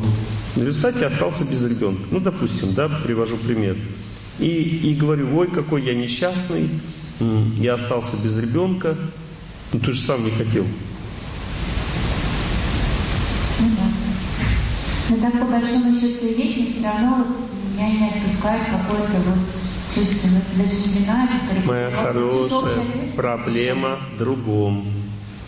В том, что я уже сказал. Когда человек становится добрым, ему нужно перешагнуть через свое несовершенство. Чтобы быть добрым, нужно быть достойным быть добрым. Понимаете? Когда вы принимаете всех людей и начинаете по-доброму со всеми вести, дальше у вас начинается развиваться разум и ваше чувство собственного достоинства. Вот сейчас это происходит. Потому что что сейчас происходит? У вас не хватает разума понять разницу между дружбой и делами. То есть надо понять, что вы дружите с этими людьми и продолжаете дружить, но в делах они получили то, что заслужили. Причем тут одно и другое. Я ну, не дружат и хорошо, желайте им счастья. Дружба не означает же все время сюсюкаться. Вот вы хорошо к ним относитесь, они как бы не способны были понять то, что произошло. И многие люди не будут способны понять. Вот у меня, допустим, сотрудники подходят у нас вообще не говорят, вот у меня такая зарплата, а я хочу такую. И мы им говорим, это невозможно, потому что ты столько не зарабатываешь. И он говорит, ну хорошо, тогда я пойду и буду зарабатывать столько сам. Мы ему говорим, ну хорошо, иди, попробуй. Он идет, ничего у него не получается, возвращается назад, говорит, почему вы меня не предостерегли от этого шага? Вы же знали, что я не заработаю. Я теперь мне еще хуже жить, а назад к вам я вернуться не могу, потому что у вас уже другой человек работает. Вы же мои друзья, почему вот, вы меня не убедили, не сделали так, чтобы я не уходил? Теперь я все потерял. Мы ему говорим, мой дорогой друг, вот у тебя своя жизнь. И мы пытались тебе объяснить, насколько могли.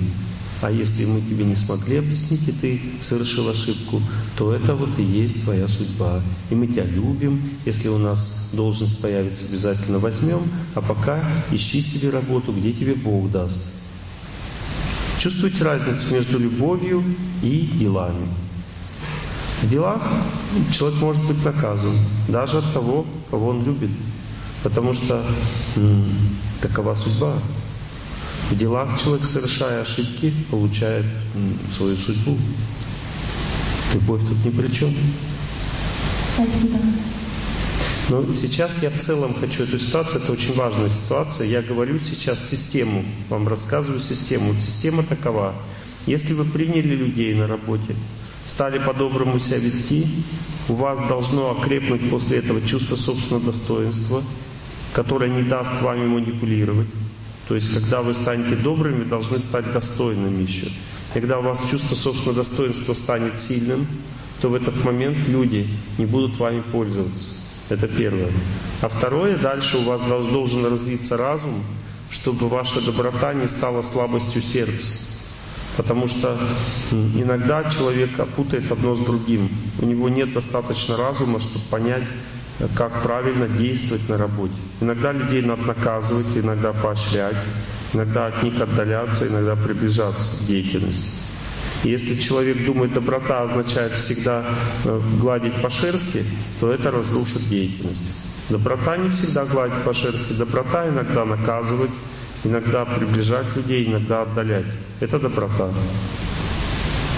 Спасибо. Слабое сердце – отличное слово. Я искала близко какое-то понятие. Я думала, с них сказать. Два понятия.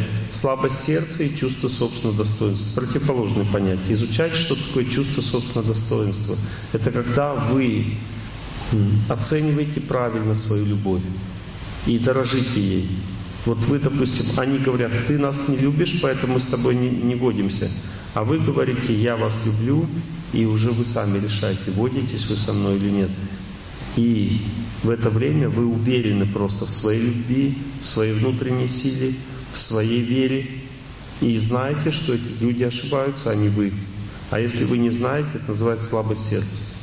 И ей могут манипулировать.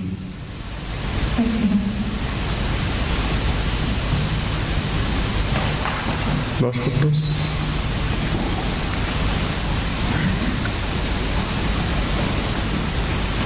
Вам интересна эта тема? Да. Хорошо. У нас в 6 начала было лекции, да? Угу.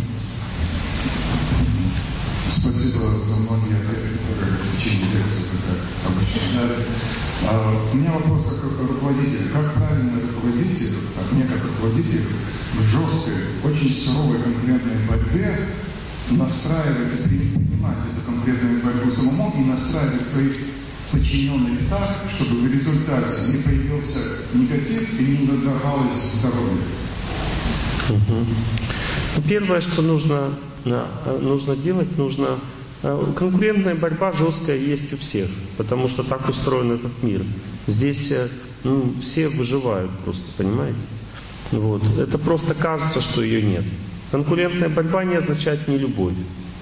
Вот если, допустим, я работаю, кто-то не выжил, допустим, не смог, не справился, отлетел, отвалился, это не значит, что я его загубил, понимаете? То есть я просто сохраняю свой коллектив, пытаюсь победить судьбу сам, кто-то не справился, это уже их проблемы.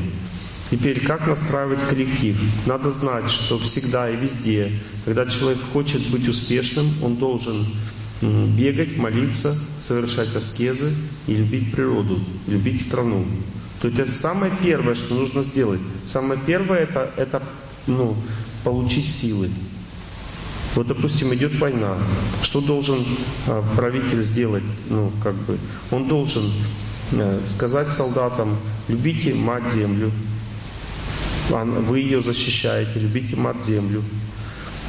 Полюбите природу, в которой вы находитесь, чтобы вы хорошо отдыхали, восстанавливали силы. Простите врагу, для того, чтобы не расходовать на свою злобу, как бы ненависть, силы, простите врагу. Дальше, когда вы не сражаетесь в это время, как бы не думайте, что вы тоже сражаетесь, отдыхайте, восстанавливайте силы, кушайте нормально, забудьте о войне. Учитесь любить людей в промежутке между деятельностью, учитесь просто любить мир и радоваться жизни. Понимаете? То есть во время деятельности ведите себя сильно, смело, решительно. Как бы это ваш долг перед вашей семьей, перед всем ну, как бы нашим коллективом. Вот. Если это жестокая борьба конкурентная, значит тогда все остальные тоже так же должны настраиваться. Если они этого знания не имеют, естественно, они не смогут выстоять в этой борьбе. Но это их проблема уже. Надо им изучать, как правильно жить. Теперь какие ошибки? Допустим, если люди не отдыхают, значит они проиграли. Они не могут молиться, не могут двигаться, не могут зарядки делать, не могут контактировать с природой, значит, этому их надо учить. Если вы не выучили, значит дальше они теряют силы в здоровье, у них теряется работоспособность, до свидания. Вот второе. Нужно научиться принимать все, что происходит. Допустим, если вы или они не приняли, и вы начинаете входить в, в, ну, в антагонизм, в злобу, как бы в недовольство тем, что происходит вокруг, значит, тогда вы разрушаете интуицию в себе, и ваша способность легко и хорошо ориентироваться в обстановке будет уничтожена. Потому что способность хорошо ориентироваться всегда начинается с принятия. Если ты принял все вокруг, правительство, там все, что происходит, вот принял. Это моя судьба. Все, дальше ты знаешь, как тебе действовать в этой обстановке, потому что ты спокоен, и после спокойствия всегда идет знание. Следующий этап. Вот. То есть нужно проводить тренинги, обучать своих сотрудников такому мышлению в отвлеченной атмосфере. Не на работе, а в отвлеченной атмосфере. Можно устраивать специальные тренинги, поездки куда-то. Допустим, поехали на 2-3 дня, какой-то ретрит сделали и просто на отвлеченных вещах тренируемся, как правильно себя вести в, конкретной ситуации. А принципы я вам рассказал.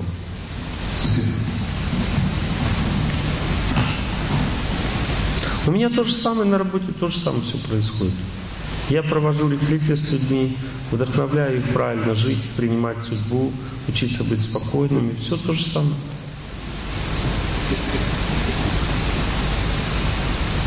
У меня мощная команда, у нас спецназ. Мы как бы можем реально, ну вот когда фестиваль благость идет, это необычное время. У нас на каждом фестивале могут разные ситуации происходить. Людям плохо становится со здоровьем. Мы принимаем экстренные, быстрые решения какие-то. Вот, помогаем людям во всем. Там у них открывается сердце, они плачут, истерики катают, хотят помощи, мы начинаем вкладываться в них, там общаемся. Ну, то есть много же людей, тысячу человек приезжают на фестиваль, там жизнь кипит. Надо полную отдачу делать, чтобы люди были счастливы и чтобы ты был счастлив.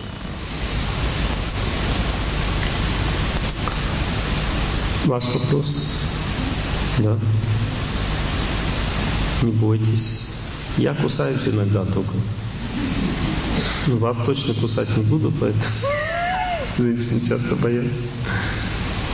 Не бойтесь, не стесняйтесь.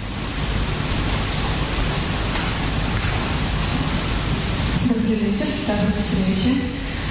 У меня пара вопросов. Первый – это большая вероятность сокращения на работе. Вы кем работаете? Бумажный работник. Вот смотрите, сейчас это интересная тема, сокращение на работе. Секретарь. У меня к вам вопрос. Вы хотите там работать или нет, честно? Нет.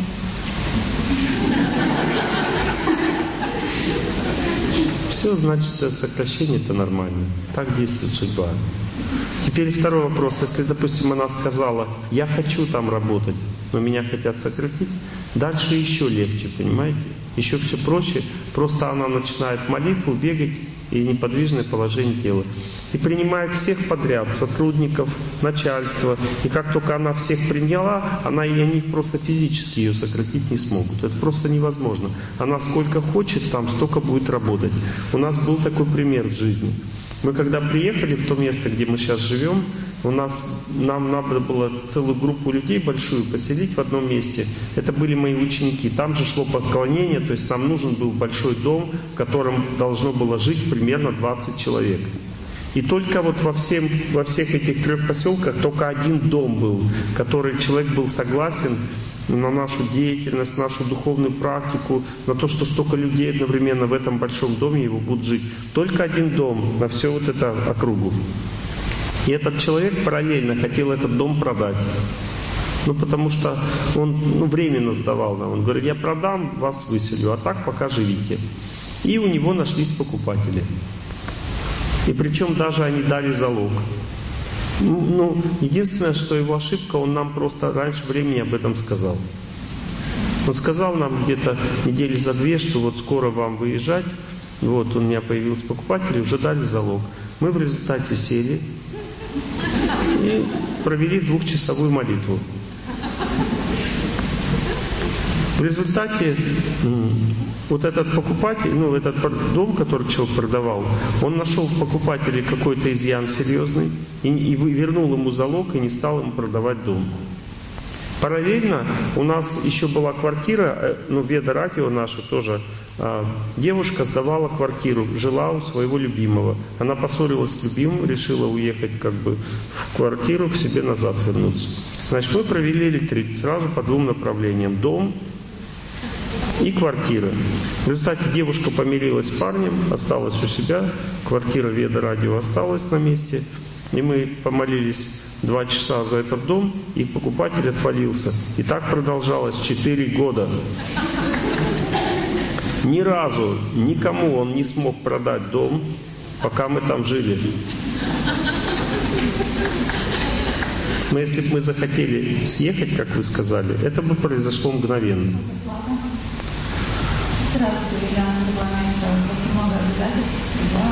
Зарплата, ну вы попросите их вам продолжать платить и как перестаньте работать.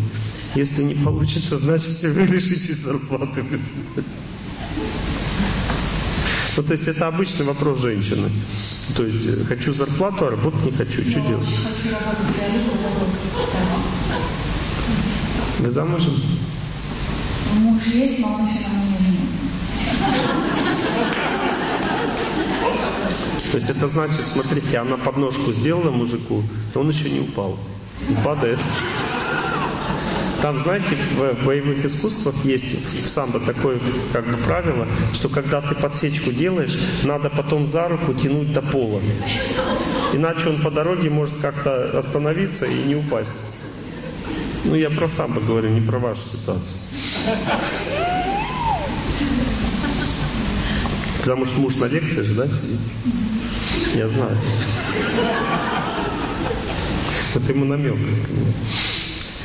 Ладно, моя хорошая, то есть я все понял. То есть смотрите, если, ну, если вы не хотите там работать, лучше уйти оттуда. Иначе вы с ума сойдете.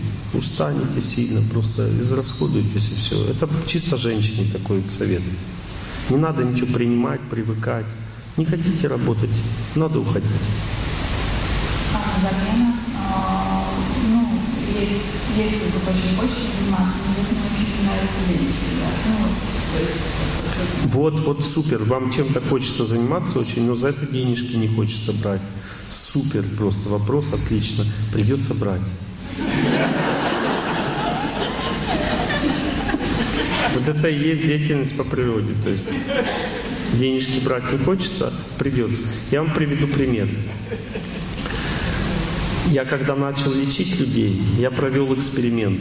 То есть я, ну, я ездил в Тольятти, свой родной город, зарабатывал там деньги, какую-то сумму, ехал в святое место и лечил там 600-800 человек бесплатно примерно. И они просто могли жертвовать. Мы ставили ящик, не смотрели туда, и за 8 месяцев, через 8 месяцев мы посмотрели в этот ящик и обнаружили, что мы на деньги, которые нам пожертвовали, можем жить только 2 недели и работать. То есть вот 8 месяцев и 2 недели. Потом мы дальше проводили эксперимент. То есть я приехал, уже думаю, святое место, ладно. Я приехал в Саратов, решил там проводить благотворительность. И полечил порядка 80 человек просто за пожертвование, бесплатно. И параллельно лечил людей платно. Вот те, которых я бесплатно полечил, они все, ну, из них многие потеряли камни, не следовали инструкциям, и почти никому не помогло.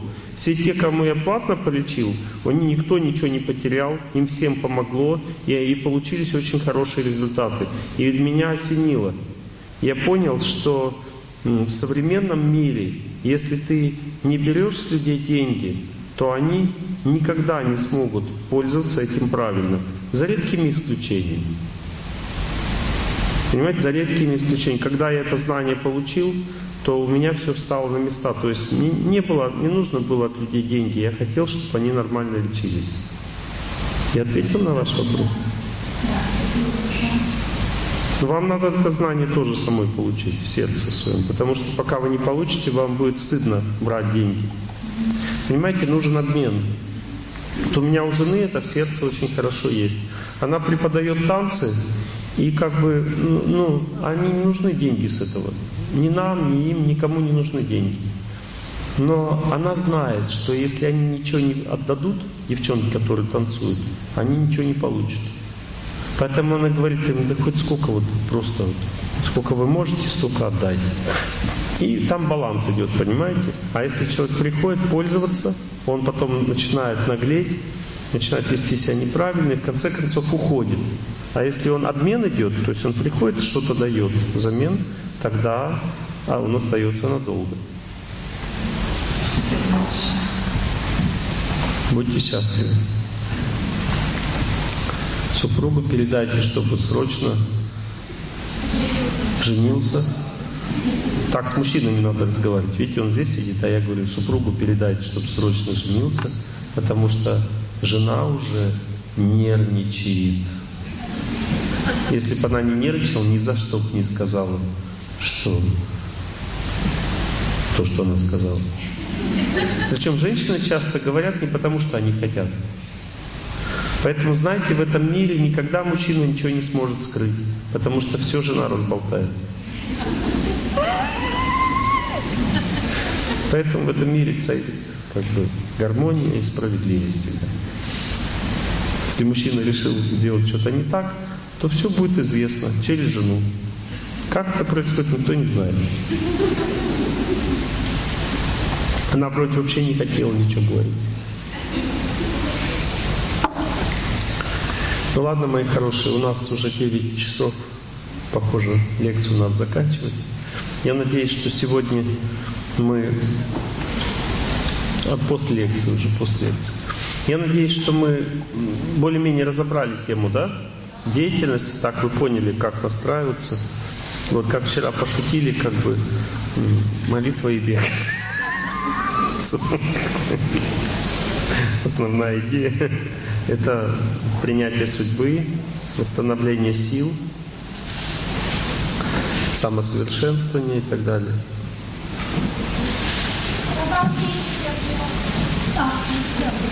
Мои хорошие. Я пока не знаю. Но я обязательно приеду. А? Ну, уже какая, конкретизирует Я пока не знаю. Не знаю. Следите, да, за расписанием. Но у нас есть же онлайн семинар, да? Знаете или нет?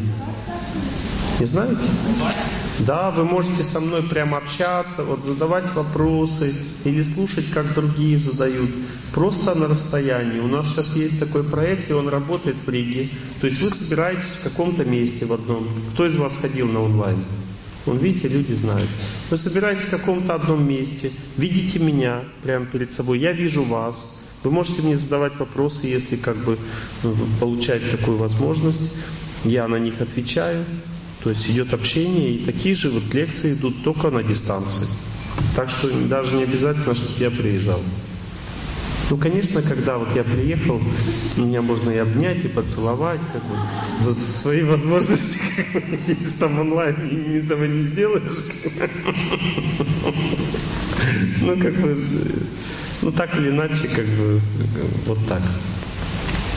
Ну, хорошо, все сели прямо. Это очень мощная молитва, под которой мы сейчас будем. Мне она очень нравится. Это еврейская молитва. Сначала молится мужчина, потом женщина. Получится.